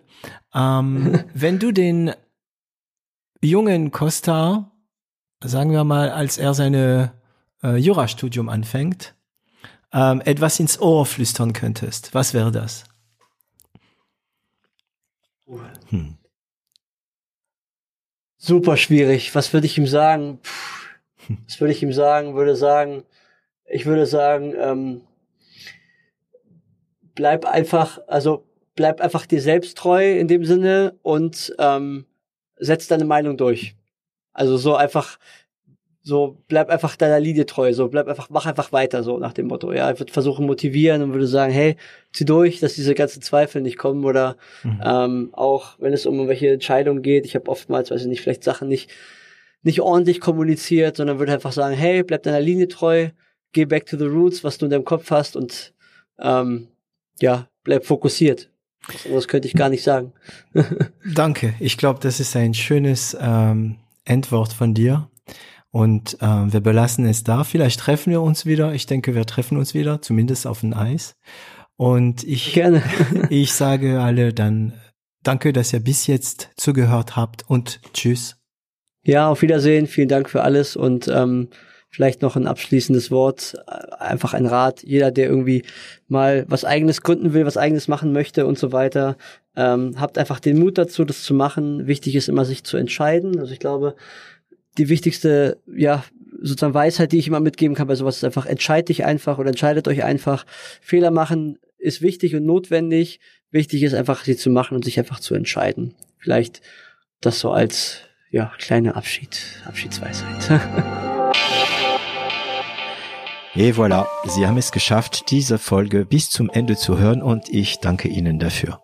Sollte Ihnen dieser Podcast gefallen, vergessen Sie nicht, ihn zu teilen und darüber zu sprechen. Abonnieren Sie uns und zwingt Freunde und Familie es auch zu tun. Sie finden uns auch online unter 0auf1.com. Und falls Sie eine Internet- und Medienagentur mit einem breiten Spektrum an Erfahrungen und Kenntnissen brauchen, melden Sie sich. Das Team von L'Agence wird sich besonders gut um Sie kümmern.